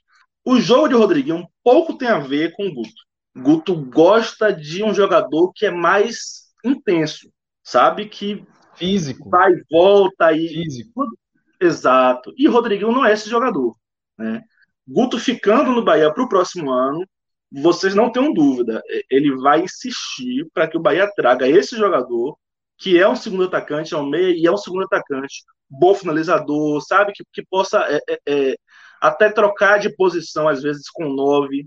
Né? E, isso vai acontecer, porque é, é, é, Guto trabalha com esse tipo de atleta. Só uma coisa também para finalizar, é, a gente falou do jogador físico, né? Que você falou que Guto busca. Cara, eu não, assim, eu imagino a alegria de Guto quando bateu o olho na zaga do Bahia e viu dois caras de 1,92m de altura. Porque isso é a cara de Guto, velho. Ele gosta de jogador alto assim na zaga, né? Basta ver a zaga que ele fez no próprio Ceará, né? Com Messias e, e Luiz Otávio, o Luiz Otávio de lá. É, mas ele é um cara que gosta desses jogadores mais altos, mais físicos, né? E, e beleza, estou falando de zagueiros, obviamente, mas ele é um perfil que ele busca para o time como um todo, assim, né? Como um todo. Do, do Se não for o cara até... alto e forte, é o cara veloz que vai e é. volta. Rossi, Rossi é a cara Rossi. de Guto. Rossi. Rossi é a cara de Guto. É, Rossi. Né? É, é, é, Nino Paraíba pela direita é a cara de Guto. No tempo que, que, que Guto estava aqui em 2018, Moisés era a cara de Guto. Né? lateral então, mais físico, né? mais forte. Exato, mais exato. É. Então ele gosta disso, da imposição física, repito, a imposição física é uma característica dos times de Guto. E o Rodriguinho não, não pode oferecer isso, né? Eu acho que assim, o Rodriguinho não tem futuro no Bahia de Guto. É. Eu lembro que o. É... Cara, eu 2016, assim, né? Foi, eu cobri o Bahia nessa época, eu era setorista. E, cara, me, me irritava muito ver aquele time de 2016 do Bahia, viu, Lula? Porque, assim, era um time que tinha Wesley Natan e Misael, se não me engano, como pontas, assim. Aí você não entendia como é que esses caras estão jogando no Bahia, velho. Misael e, e Wesley Natan. E, e Guto subiu com isso, cara. E aí você via que, por quê, né? Porque era um cara extremamente físicos, assim. O Wesley Natan era um cara bem alto para a função de ponta. Horrível. Nossa. Tenebroso. Mas era o cara, né? Era o perfil que Guto buscava, né? Então, é, não tem e, e fora os outros jogadores que passaram muito bem na mão de Guto, que tem, esse, tem essa imposição física, né? René Júnior, que jogou muito bem sob comando de Guto, é um volante extremamente físico. É... Pô, esqueci o Luiz Antônio, se não me engano, Luiz que era um volante também que atuava com, com Guto na Série B, né? Então ele busca esse perfil muito físico. No Bahia, esse Bahia, inclusive, ele não tem tanto esse perfil, né? Você falou tudo, assim. Eu acho que esse é um time que ele vai, como você falou, se ele ficar em 2022, ele vai mudar muito, muito. Ele vai reformular, vai reformular esse elenco, vai reformular esse elenco. E, e diga, Ju. Ó, só, é, para não esquecer que eu tô com isso aqui guardado, ó. É, o Accelerator Vroom Vroom, inclusive adorei esse, esse apelido aqui do nosso amigo do chat. Fantástico. É, ele disse que a dobradinha Rossi Nino para ele soa melhor do que a com a Raí, Rossi Raí. É, ele colocou isso e também falou o problema dessa zaga de dois homens altos né, de mais de 90 são as jogadas rápidas, né? Três tapas eles não conseguem acompanhar e precisa muito dos volantes para ajudar. Aí o que me leva também a concordar com vocês quando vocês falam que Guto provavelmente vai reformular esse elenco para o ano que vem e acho que a volância vai ser um ponto aí que ele vai querer é, mudar. Mais uma coisa, né? O Raul Paz falou aqui que Guto vai pedir a volta de Edgar Júnior, pedindo aí a. a... Não? Oh, calma aí, segura, segura, segura. Porque antes ele confirmou, viu, Vitor, que é, Raí jogou centralizado sim e foi contra a Chapecoense. Então, confirmando aí o que você falou, que Raí pode ter mais essa, mais essa opção de, é, de posicionamento para dar lugar para Rossi ficar na ponta direita, né? Então, é, falando isso, devolvo a pergunta de Raul Paz para você, viu, Lula? Guto vai pedir a volta de Edgar Júnior? Eu acho que nessa altura já fica complicado assim, para ele, né? Pedir é tranquilo, você pode pedir qualquer coisa. Agora, Edgar não volta para o Bahia, não, infelizmente. É, quando, quando, ele estava emprestado, assim, é bom lembrar, né? Edgar Júnior foi vendido né? Ele, ele não, não, não é mais um atleta do Bahia. Mas quando ele estava emprestado, ele fez de tudo para não voltar. Ele pediu todas as vezes, Bahia, não, deixa eu ficar aqui, eu quero ficar aqui. Bahia me venda.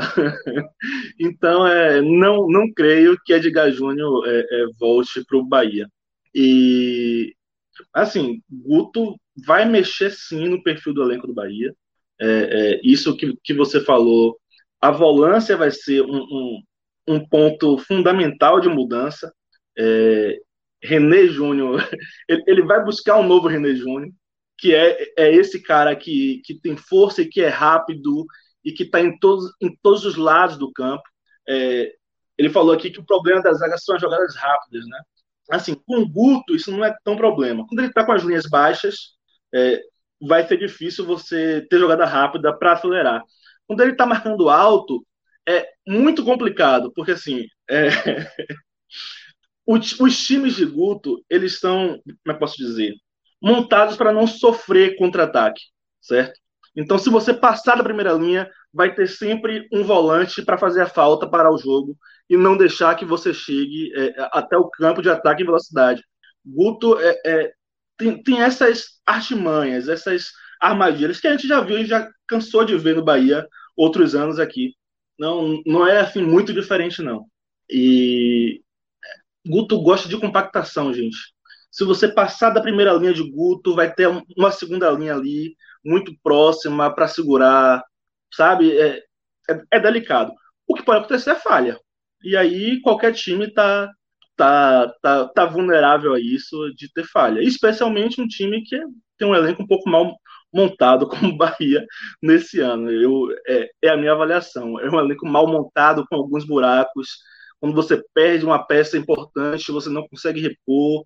Repito, foi o caso hoje de, de Nino Paraíba. É, é, é enfim, e, e, não gosto muito de Juninho Capixaba na primeira linha, então acho que Matheus Bahia fez muita falta também, né? Então é, é isso.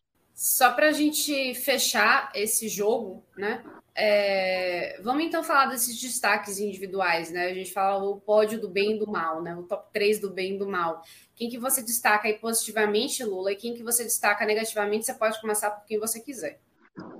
Quem eu destaco positivamente? Eu vou te dizer uma coisa, cara. É, apesar de, de uma saída de bola errada, de, mais uma saída de bola errada, mas que não comprometeu muito, de Danilo Fernandes, eu, eu gostei muito ele é muito seguro, ele sai nas bolas, ele não não hesita nas saídas, sabe? E, e, e essa é uma qualidade que falta em grande parte dos goleiros brasileiros, essa saída em bola aérea.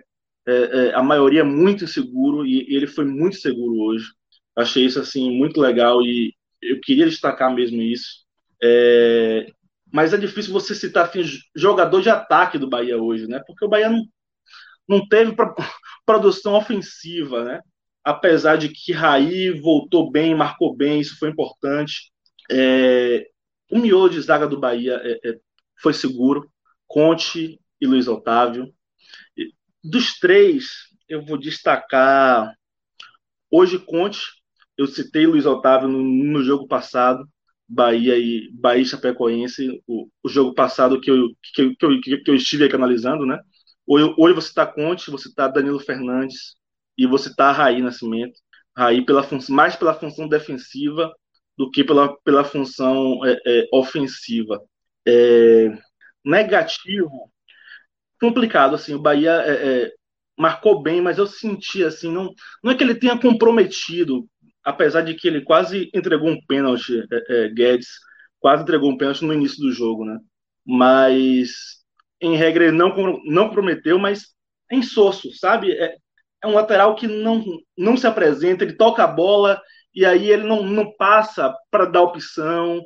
E muitas vezes ele tem a oportunidade de dar um passe à frente, ele toca para trás. Isso me incomoda muito, porque não faz o jogo evoluir, né? Não faz o jogo verticalizar a hora nenhuma, mesmo quando, você tem espaço para isso. Porque uma coisa são os espaços se, se fecharem e, e você não conseguir dar o passo para frente. Aí você volta para tentar construir o espaço, né? Mas quando você tem o espaço à frente, você toca para trás, isso me incomoda bastante.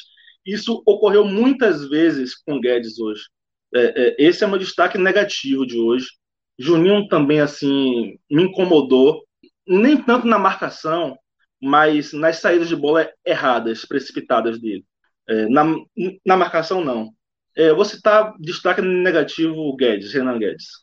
É, se você precisasse de alguma ajuda aí, eu já ia, eu já ia citar ele, porque é, é o que todo mundo está comentando aqui no chat, eu acho que realmente, né? Só, só dele quase ter dado de bandeja aí um, um, um pênalti para o Juventude com um minuto de jogo, né? Foi com um minuto de jogo, não, e... um minuto de bola rolando, né? Para não dizer assim, é, foi muito no iníciozinho e já poderia ter deixado o Bahia numa situação extremamente complicada.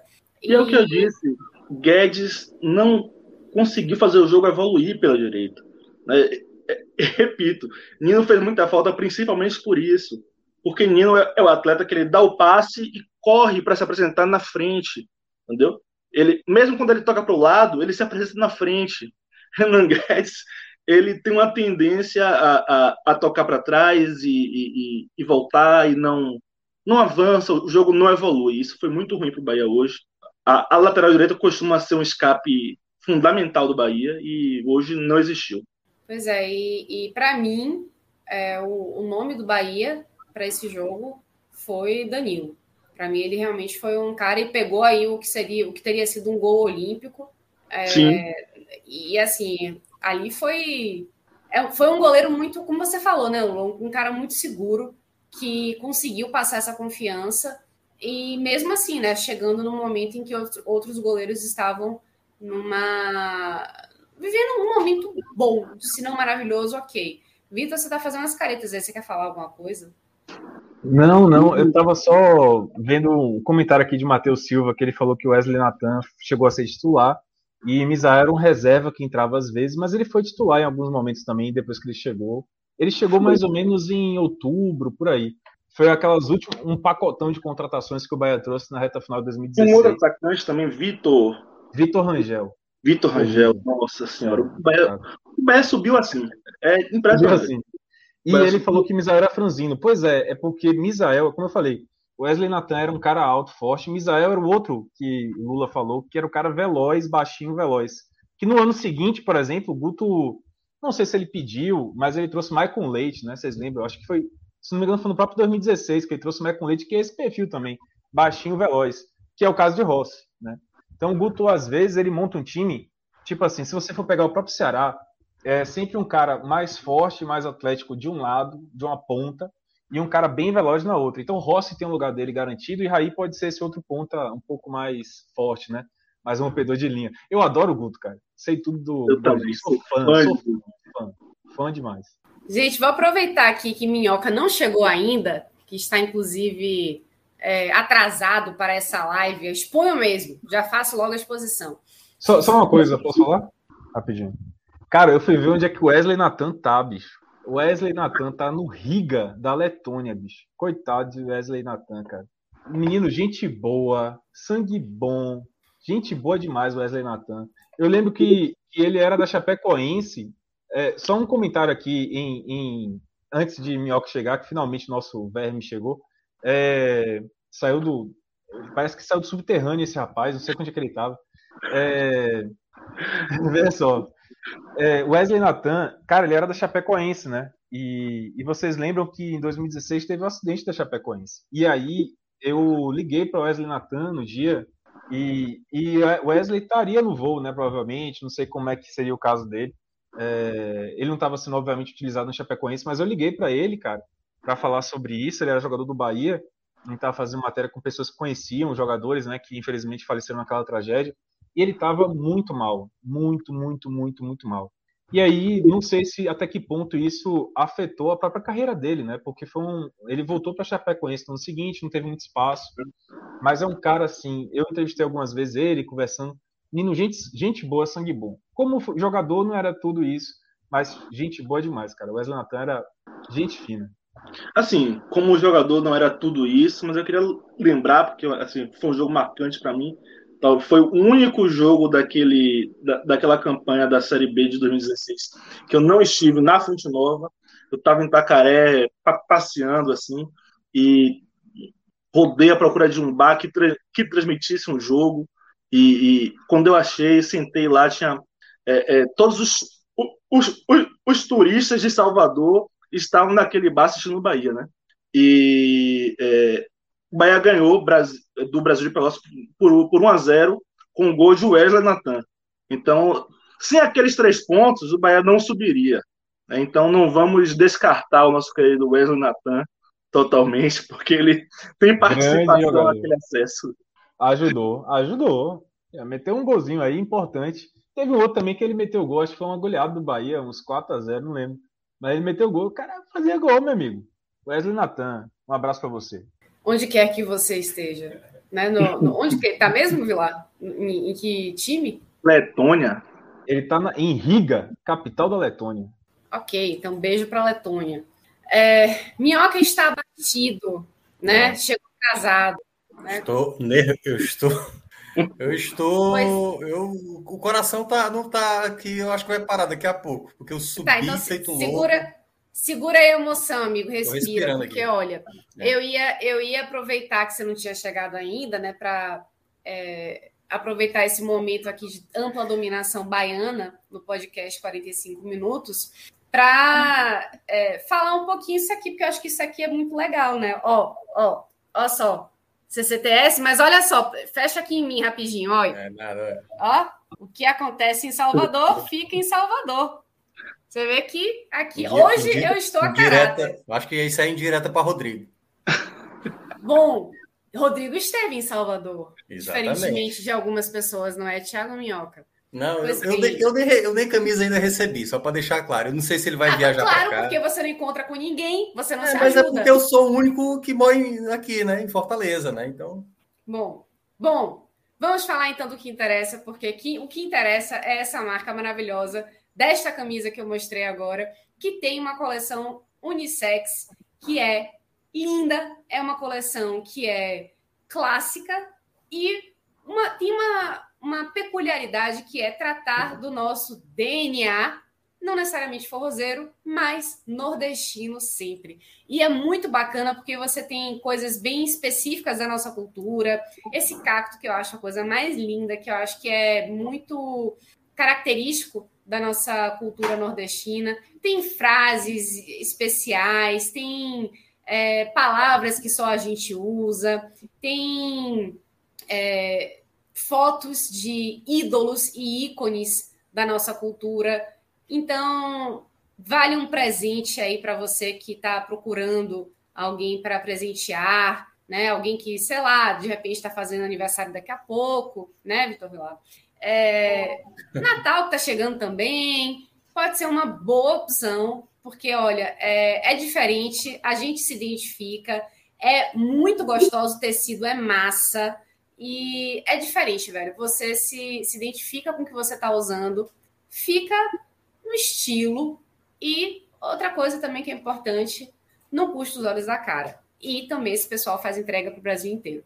Então, CCTS acho que é, é um, um acerto 100% para você que quer comprar um presente para si mesmo ou para outra pessoa, aproveitando aí que tem Natal chegando. Então, é, esse é o tipo de, de merchan, dá para dizer que é merchan, né?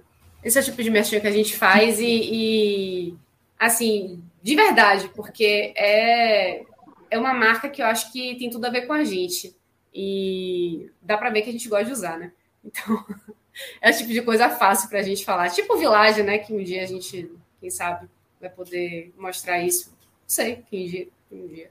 A CCTS a gente já pode fazer isso, né? Então, obrigada aí, CCTS. Vamos seguir, então, Minhoca, sua vez de brilhar. É, um, um, resultado aí ruim, né, para o Fortaleza num jogo que também mais um jogo, né, que foi marcado aí pela, pela arbitragem, minhoquinha, que, enfim, foi uma ducha de água fria para a torcida que estava esperando um, um Fortaleza é, mais agressivo, talvez, né, que conseguisse um, um, resultado melhor diante do América Mineiro, né? É isso, Ju. Olá a todos. Lula, né? Prazer. É, lá também sempre com seu cabelo maravilhoso e todo mundo está acompanhando aqui a, a, nossa live. Maravilhoso, maravilhoso. Ele vai lá mexer no cabelo. É...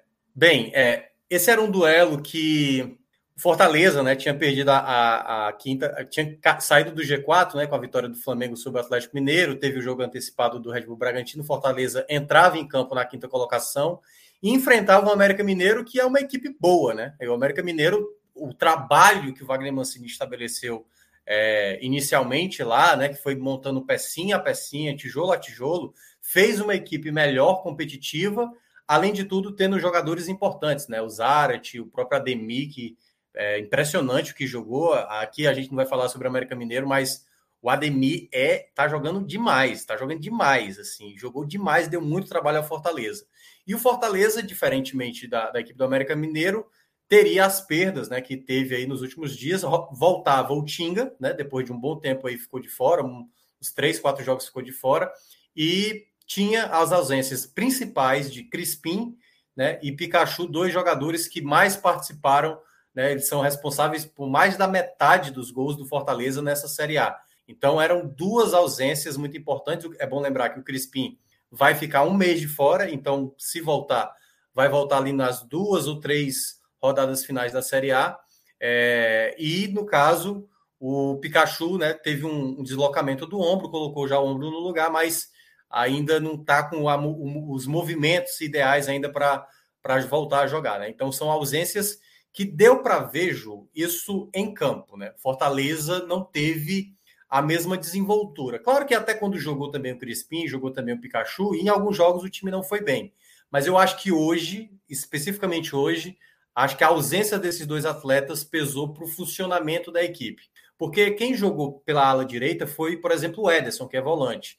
Ele estabeleceu, né, o Voivoda, a dupla ali com, com o Jussa, juntamente com o Ronald, e o Ederson foi esse ala direito, né, para tentar repetir, emular mais ou menos como o Pikachu joga. E na esquerda, o Bruno Melo, que já tinha jogado, até mesmo naquela vitória da semana passada, o 3 a, o 3 a 0 contra o Atlético Paranaense, eu até destaquei. Gostei da combinação Bruno Melo junto com, com o Lucas Lima.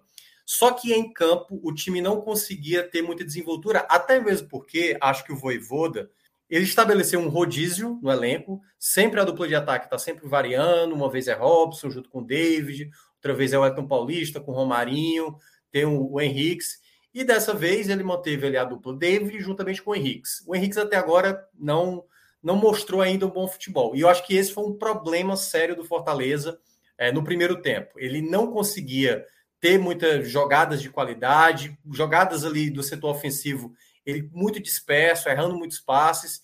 E acho que o Fortaleza, no primeiro tempo, se valeu muito das jogadas com o David. Era bola no David, o David protegia para tentar fazer ali uma jogada individual, enfim, uma jogada um pouco mais na força, já que é a característica principal dele. Porque, no geral, o Fortaleza não conseguia ter muitas as ações no primeiro tempo, não conseguia ter um controle embora o jogo ficasse um pouco parecido. Não foi um jogo, digamos, de muitas possibilidades. Fortaleza até chegou com um determinado perigo, e, e aí é onde entra talvez o, a grande, a, digamos, como é que eu posso dizer? A, talvez a capa, o que seria a capa do primeiro tempo, que foi o VAR, né? O VAR foi o grande nome do primeiro tempo da partida, porque inicialmente teve uma, uma bola que foi até lançada para o Henrique, né, o chileno, e aí ele leva ali um, enfim, um toque ali do, do jogador do, do América Mineiro, o Balma, e, e, a arbitragem da pênalti. E aí o VAR chama, e o VAR, ao, ao fazer ali a consulta, o ato principal acaba desistindo da jogada. Especificamente desse lance, eu vou tratar rapidamente. É, é um lance para mim que eu não daria a penalidade, certo? Mas por que, que eu acho que o VAR acabou interferindo? Esse é um lance que é um contato onde o árbitro está em cima da jogada. Há um contato ali, entendeu? Para você considerar penalidade ou não penalidade, eu acho que teria que ser algo claro que não houve nenhum tipo de toque. Eu acho que há um toque. Eu não daria penalidade. Acho que o Henrique até tentou mais forçar do que propriamente houve um contato, mas houve um contato. Então eu teria mantido a decisão, mesmo eu sendo contrário, né? Eu não daria a penalidade para esse tipo de lance.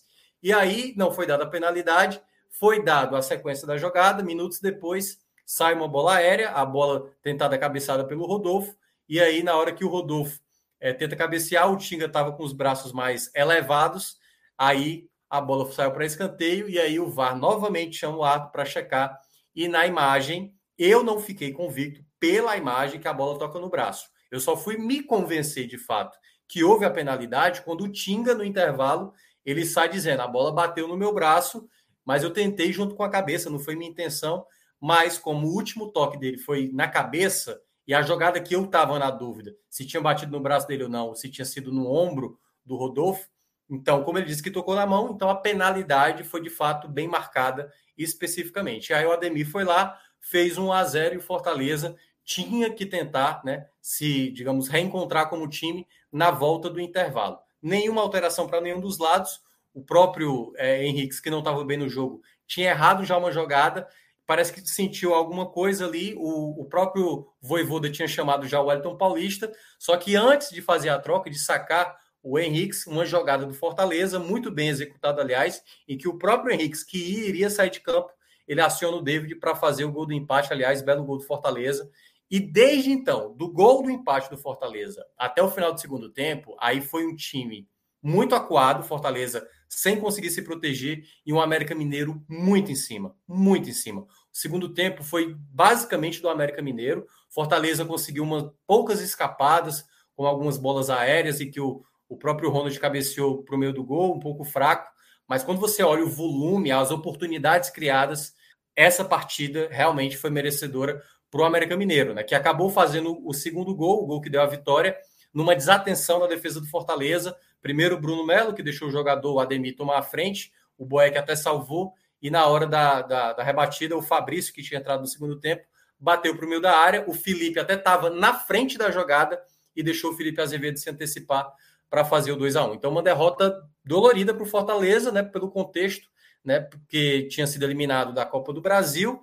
E agora, Ju, é uma situação que eu diria de risco. Assim, de, não digo para a Libertadores, mas para uma vaga da fase de grupos, porque o Fortaleza, no próximo jogo, vai ter um duelo diretíssimo contra o Corinthians e não vai contar com o Pikachu, com o Crispim, esses dois lesionados, sem o Ederson, porque ele é do Corinthians e também aproveitou já para tomar o terceiro amarelo, sem o Tite, também, que tomou o terceiro amarelo, e sem Tem mais um jogador que agora está me fugindo. Eu sei que são cinco ou seis baixas que o Fortaleza terá para esse jogo diante do Corinthians fora de casa, um jogo que praticamente vale ali uma possível classificação para a fase de grupos da Libertadores do próximo ano. Ô, Minhoca, e, e, mais, mais do que isso até também, né? Eu acho que é, interrompe, assim, uma sequência, claro, né? Tirando aí a, a, a Copa do Brasil, né? É, que foi, enfim, uma, uma eliminação dolorida, pelo jeito que foi, né? É, vinha de uma sequência muito boa no Campeonato Brasileiro, né? Tava em, em segundo colocado, né? Até pouco tempo atrás. É, se não me engano, até na última rodada mesmo estava em segundo colocado. E agora já cai um pouco de rendimento, perde um jogo que, em tese, seria acessível, né? Tendo em vista que é, o Fortaleza tem se conseguido se impor bem diante de adversários que, em teoria, é, são mais fortes, é, e num, diante de um, de um adversário mais acessível, tudo bem que teve a polêmica aí do VAR, né? De novo. É. Mas era um, um, uma partida para se vencer, né? E conseguir se manter bem na, na parte de cima da tabela. Tem essa derrapada, perde esses três pontos, cai na, na tabela, não a pontos de, como você colocou, né?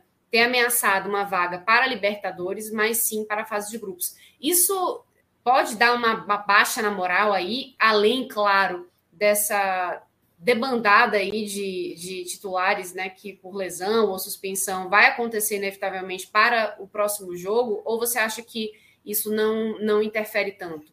Não, é, interfere, obviamente que interfere, porque todo time, né? Qualquer time. Aí a gente pode falar do Flamengo, do Atlético Mineiro, que mesmo essas equipes que têm um elenco mais vasto de qualidade, é, elas sofrem, porque quando você imagina se um determinado jogador relevante da equipe ficando de fora e o jogador que vem, ele até é bom, mas ele não consegue mostrar uma boa. É, isso eu estou falando de, de, obviamente, dos maiores, né, dos mais ricos, que até eles conseguem ter uma qualidade, mas é diferente em termos de referência, poder de decisão, sequência de, jo de, de jogo, o próprio time habituado a ter esse jogador como uma peça principal, isso de fato pesa para o Fortaleza nessa reta final, né? O Crispim eu considero uma perda considerável, mas eu acho que a do Pikachu ela é mais sentida, porque assim, na característica do, do próprio uh, é, do, do, próprio Lucas Crispim, eu vejo que dá para sanar. O Bruno Melo não consegue fazer a mesma coisa, mas eu acho que dá para ter, e aí,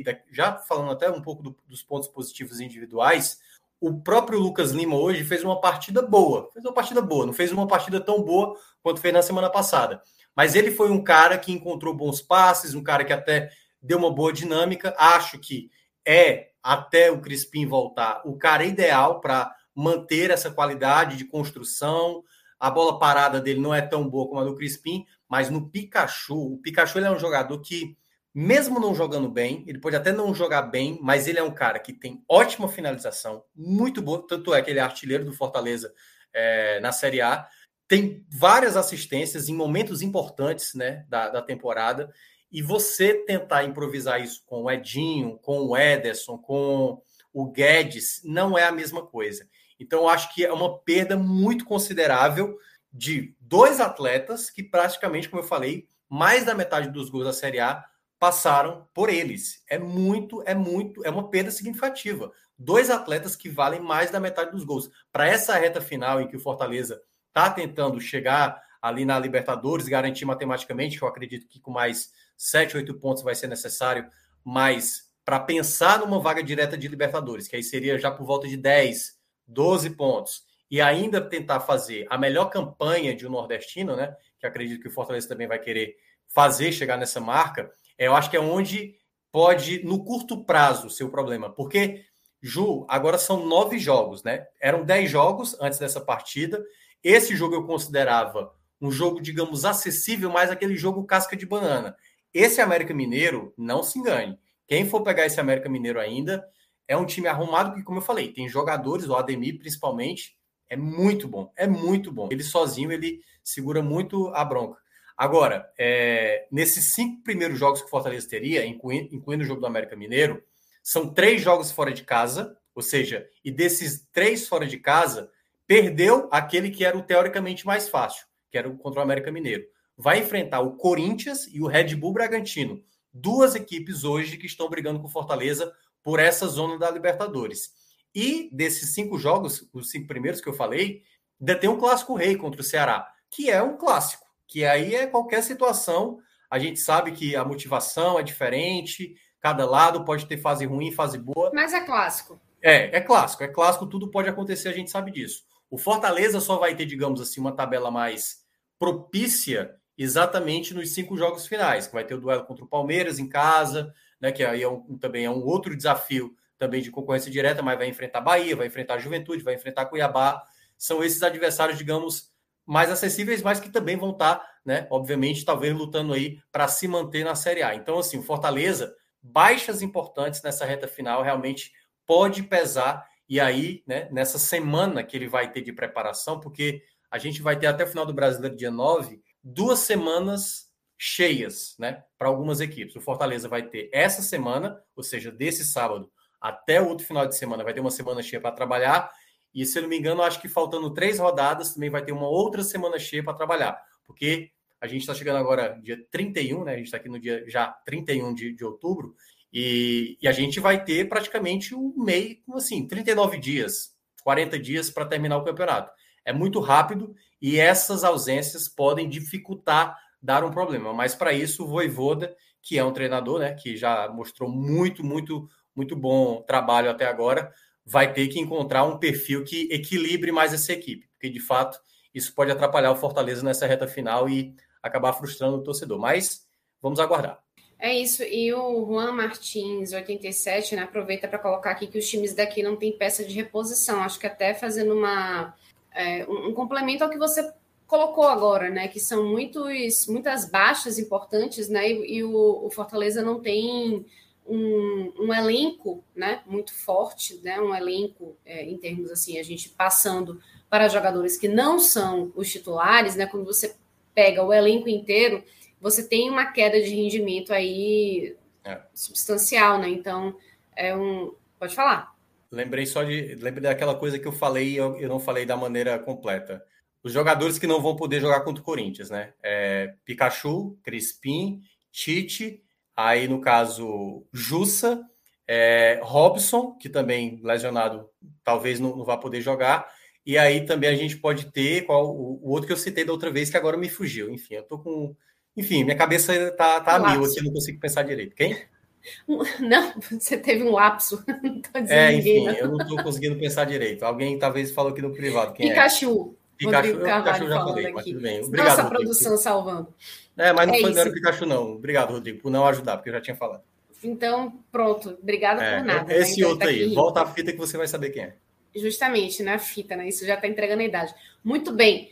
É, Minhoca, Vou, vou então passar para os destaques é, individuais, né? Positivos, negativos do Fortaleza. É, e quem que você pode colocar nesse, nesse pódio, que pode ser triplo ou não, aí fica a, ao seu critério. Isaac Silva lembrou. Tite, obrigado, Isaac. Você estava atento diferente de Rodrigo, que não estava nem aí. É, é... é, vamos lá. Os os quem se destacou bem, né? Para mim, o David foi o melhor da partida e quando ele saiu foi realmente foi quando o momento que eu achei, pô, agora o Fortaleza perdeu muito no poder ofensivo, porque ele era, cara, várias bolas. Fazia tempo que o David não jogava tão bem como jogou hoje, assim, prendendo bola, segurando o ataque, arrancando. O gol que ele fez, um gol muito bonito, que ele tabela ali, recebe de frente e finaliza muito bem. Então, para mim, o David foi o melhor do Fortaleza. Hoje, assim, o Fortaleza, em termos gerais, não se apresentou bem, mas o David era o único que estava conseguindo realmente colocar sempre o Fortaleza, sabe, em jogo. Ele. É, vou colocar também o, o, Lucas Lima. Acho que o Lucas Lima não conseguiu apresentar a mesma qualidade de antes, né, do jogo passado, mas eu acho que ele é um jogador de dinâmica boa, tem bons passes, conseguiu. Ele fez uma no, no, no final do primeiro tempo, uma jogada que o Fortaleza saiu tocando bola de pé, e pé, pé, pé, pé, pé, e quando a bola chegou de frente para ele, ele na entrada da área, ele tinha um marcador na frente, e aí é onde ele enxerga, né? Ele é um jogador diferenciado. Ele deu uma bola com açúcar para o Henrique, que quando foi finalizar, finalizou muito fraco e acabou facilitando ali para o Matheus Cavicchioli. E o terceiro nome, deixa eu ver aqui. Eu acho que eu vou ficar com o Jussa. Eu acho que o Jussa fez uma boa partida. O Jussa foi bem na partida. Acho que ele vai ser uma ausência importante para o jogo contra o Corinthians, né? Além das outras. É, e eu acho que ele, ele foi bem na partida, tomou muitas bolas, saiu bem para o jogo em muitos momentos. Eu acho que ele foi bem seguro ali no meio de campo do Fortaleza. E aí, já entrando no lado negativo, né? Acho que o Fortaleza teve no Henrique o seu pior jogador em campo, muito mal, apesar de ter dado um belo passe para o gol do David, mas foi muito mal, muito mal mesmo. Não se apresentou bem. Não gostei da volta do Tinga. Eu acho que o Tinga é, um, para mim, um dos melhores jogadores que o Fortaleza tem no campeonato, para mim, um dos melhores aqui do Nordeste. Se eu fosse fazer uma seleção hoje, né, do, do, do Nordeste da temporada. Mas eu acho que ele voltou, depois de muito tempo, ele voltou sem ritmo. Ele foi imprudente quando colocou aquela mão para cima, por mais que não tivesse batido, né? E, e acabou batendo, como ele admitiu. Eu acho que ele poderia ter tido um cuidado maior, outras jogadas, acabou tá, ele sempre no tempo errado, sabe? Então acho que o ritmo para ele acabou pesando nesse jogo. E o terceiro nome, deixa eu até ver aqui para não cometer a injustiça, né? Mas eu acho que o jogador, é, pronto, é, lembrei. O Ederson. O Ederson para mim eu acho que não encaixou muito bem para esse substituto do Pikachu a dinâmica dele era diferente, sabe? Ele não é um jogador leve, ele é um jogador de. Teve várias bolas que passou assim do lado dele, ele não conseguia dominar, porque ele é mais. Ele é duro, sabe? Ele é um jogador muito alto, ele não é um jogador de muita mobilidade. E quando a bola vinha, que era uma jogada de contra-ataque, aí é uma bola que passava do lado dele e ele não conseguia dominar, porque ele é mais. Ele não tem, né? Essa leveza como jogador, né? Um jogador mais leve. E aí eu acho que esse é um problema que eu acho que o Voivoda pode atravessar até o Pikachu voltar, sabe? Porque eu não consigo ver nenhum jogador que consiga ali. Não sei se ele vai improvisar alguém, uma pessoa, sei lá, Matheus Vargas, sabe, junto com o Lucas Lima, talvez. Mas eu não gostei. Eu acho que o Ederson não não deu a, a qualidade necessária pelo lado direito. Ele até ajudou na saída de bola, mas quando ele chegava mais à frente para criar uma jogada mais criativa, eu não, não acho que deu certo, não, essa escolha dele. Muito bem, Minhoca. Meninos, algum dos dois quer acrescentar alguma coisa aí sobre esse, sobre esse resultado aí para o Fortaleza? Peço desculpas já, viu? Beleza, então, gente, vamos ficando por aqui. Uma live extensa, né? Um, um podcast bastante extenso aí, falando dos times do, do Nordeste, né? O Fortaleza, o Bahia, posso... o Vitória que jogaram hoje. Diga aí. Eu posso só tirar uma dúvida. O que é isso que é atrás da casa de vocês aí do Vilar? É, vocês riscaram a parede, foi isso? Hã? Vocês riscaram Pô, a parede não. atrás? Ah, é uma placa. Ah, tá. São é três do... plaquinhas. É por causa de, desse, desse computador do Vilar que não presta aí, que fica sempre piscando. Mas deu para ver agora bem. É só isso. Pode ter Plaquinha de quem gosta de comer água. É. Aqui é, aqui é, aqui é forte. É Juliano. Animal. Pô, mas, mas assim, é o que a gente faz, né? Enfim, é. você acha posso, mesmo, né? Eu não tô podendo mais. Eu ainda posso, me chame. Ô, ô, Minhoca, você falou que Tinga seria na sua seleção, né? Concordo perfeitamente. Agora, ele seria lateral direito ou terceiro zagueiro? Eu formaria hoje, até porque eu acho que o Fortaleza é o time da temporada, né? Então eu faria muito na, no padrão do Fortaleza o time, com três zagueiros, dois alas, três meias e dois atacantes. Então, dois zagueiros certamente seriam do Fortaleza, né? Benevenuto é, e. É, Benevenuto Tinga. e Tinga, para mim, os dois melhores mas da temporada da Série A inteira, né? Não é do time do Nordeste, não, né? Não, acho que do time. É, aí eu teria que pensar bem, porque senão eu posso estar cometendo algum equívoco aqui, porque a temporada dos dois é muito boa, muito boa mesmo. E Benevenuto, para mim, é um dos maiores zagueiros ponto, do campeonato. Da Série A. Ah, é, verdade. Entendeu. É isso, pode terminar, João. Não, e assim, já fica aí um spoiler do que vem aí, vem aí, né, na seleção do Nordeste de 2022 da Série A, 2021 2020. da Série A. 2022 vem também, mas no ano que vem, né, devidamente. É, Já estamos colocando o carro na frente dos bois, isso significa que o quê? Que é hora da gente encerrar este programa. Vamos. Jackson. Ai, tá que demora da porra! Eu nem achei que demorou. Foi até Demorou rápido. demais. Não, então, gente, é isso aí. Vamos ficando por aqui. Muito obrigada, meus colegas que ficaram com a gente até agora. E muito obrigada especialmente a você que teve essa paciência de Jó de escutar e de assistir a gente até aqui. Valeu e até a próxima.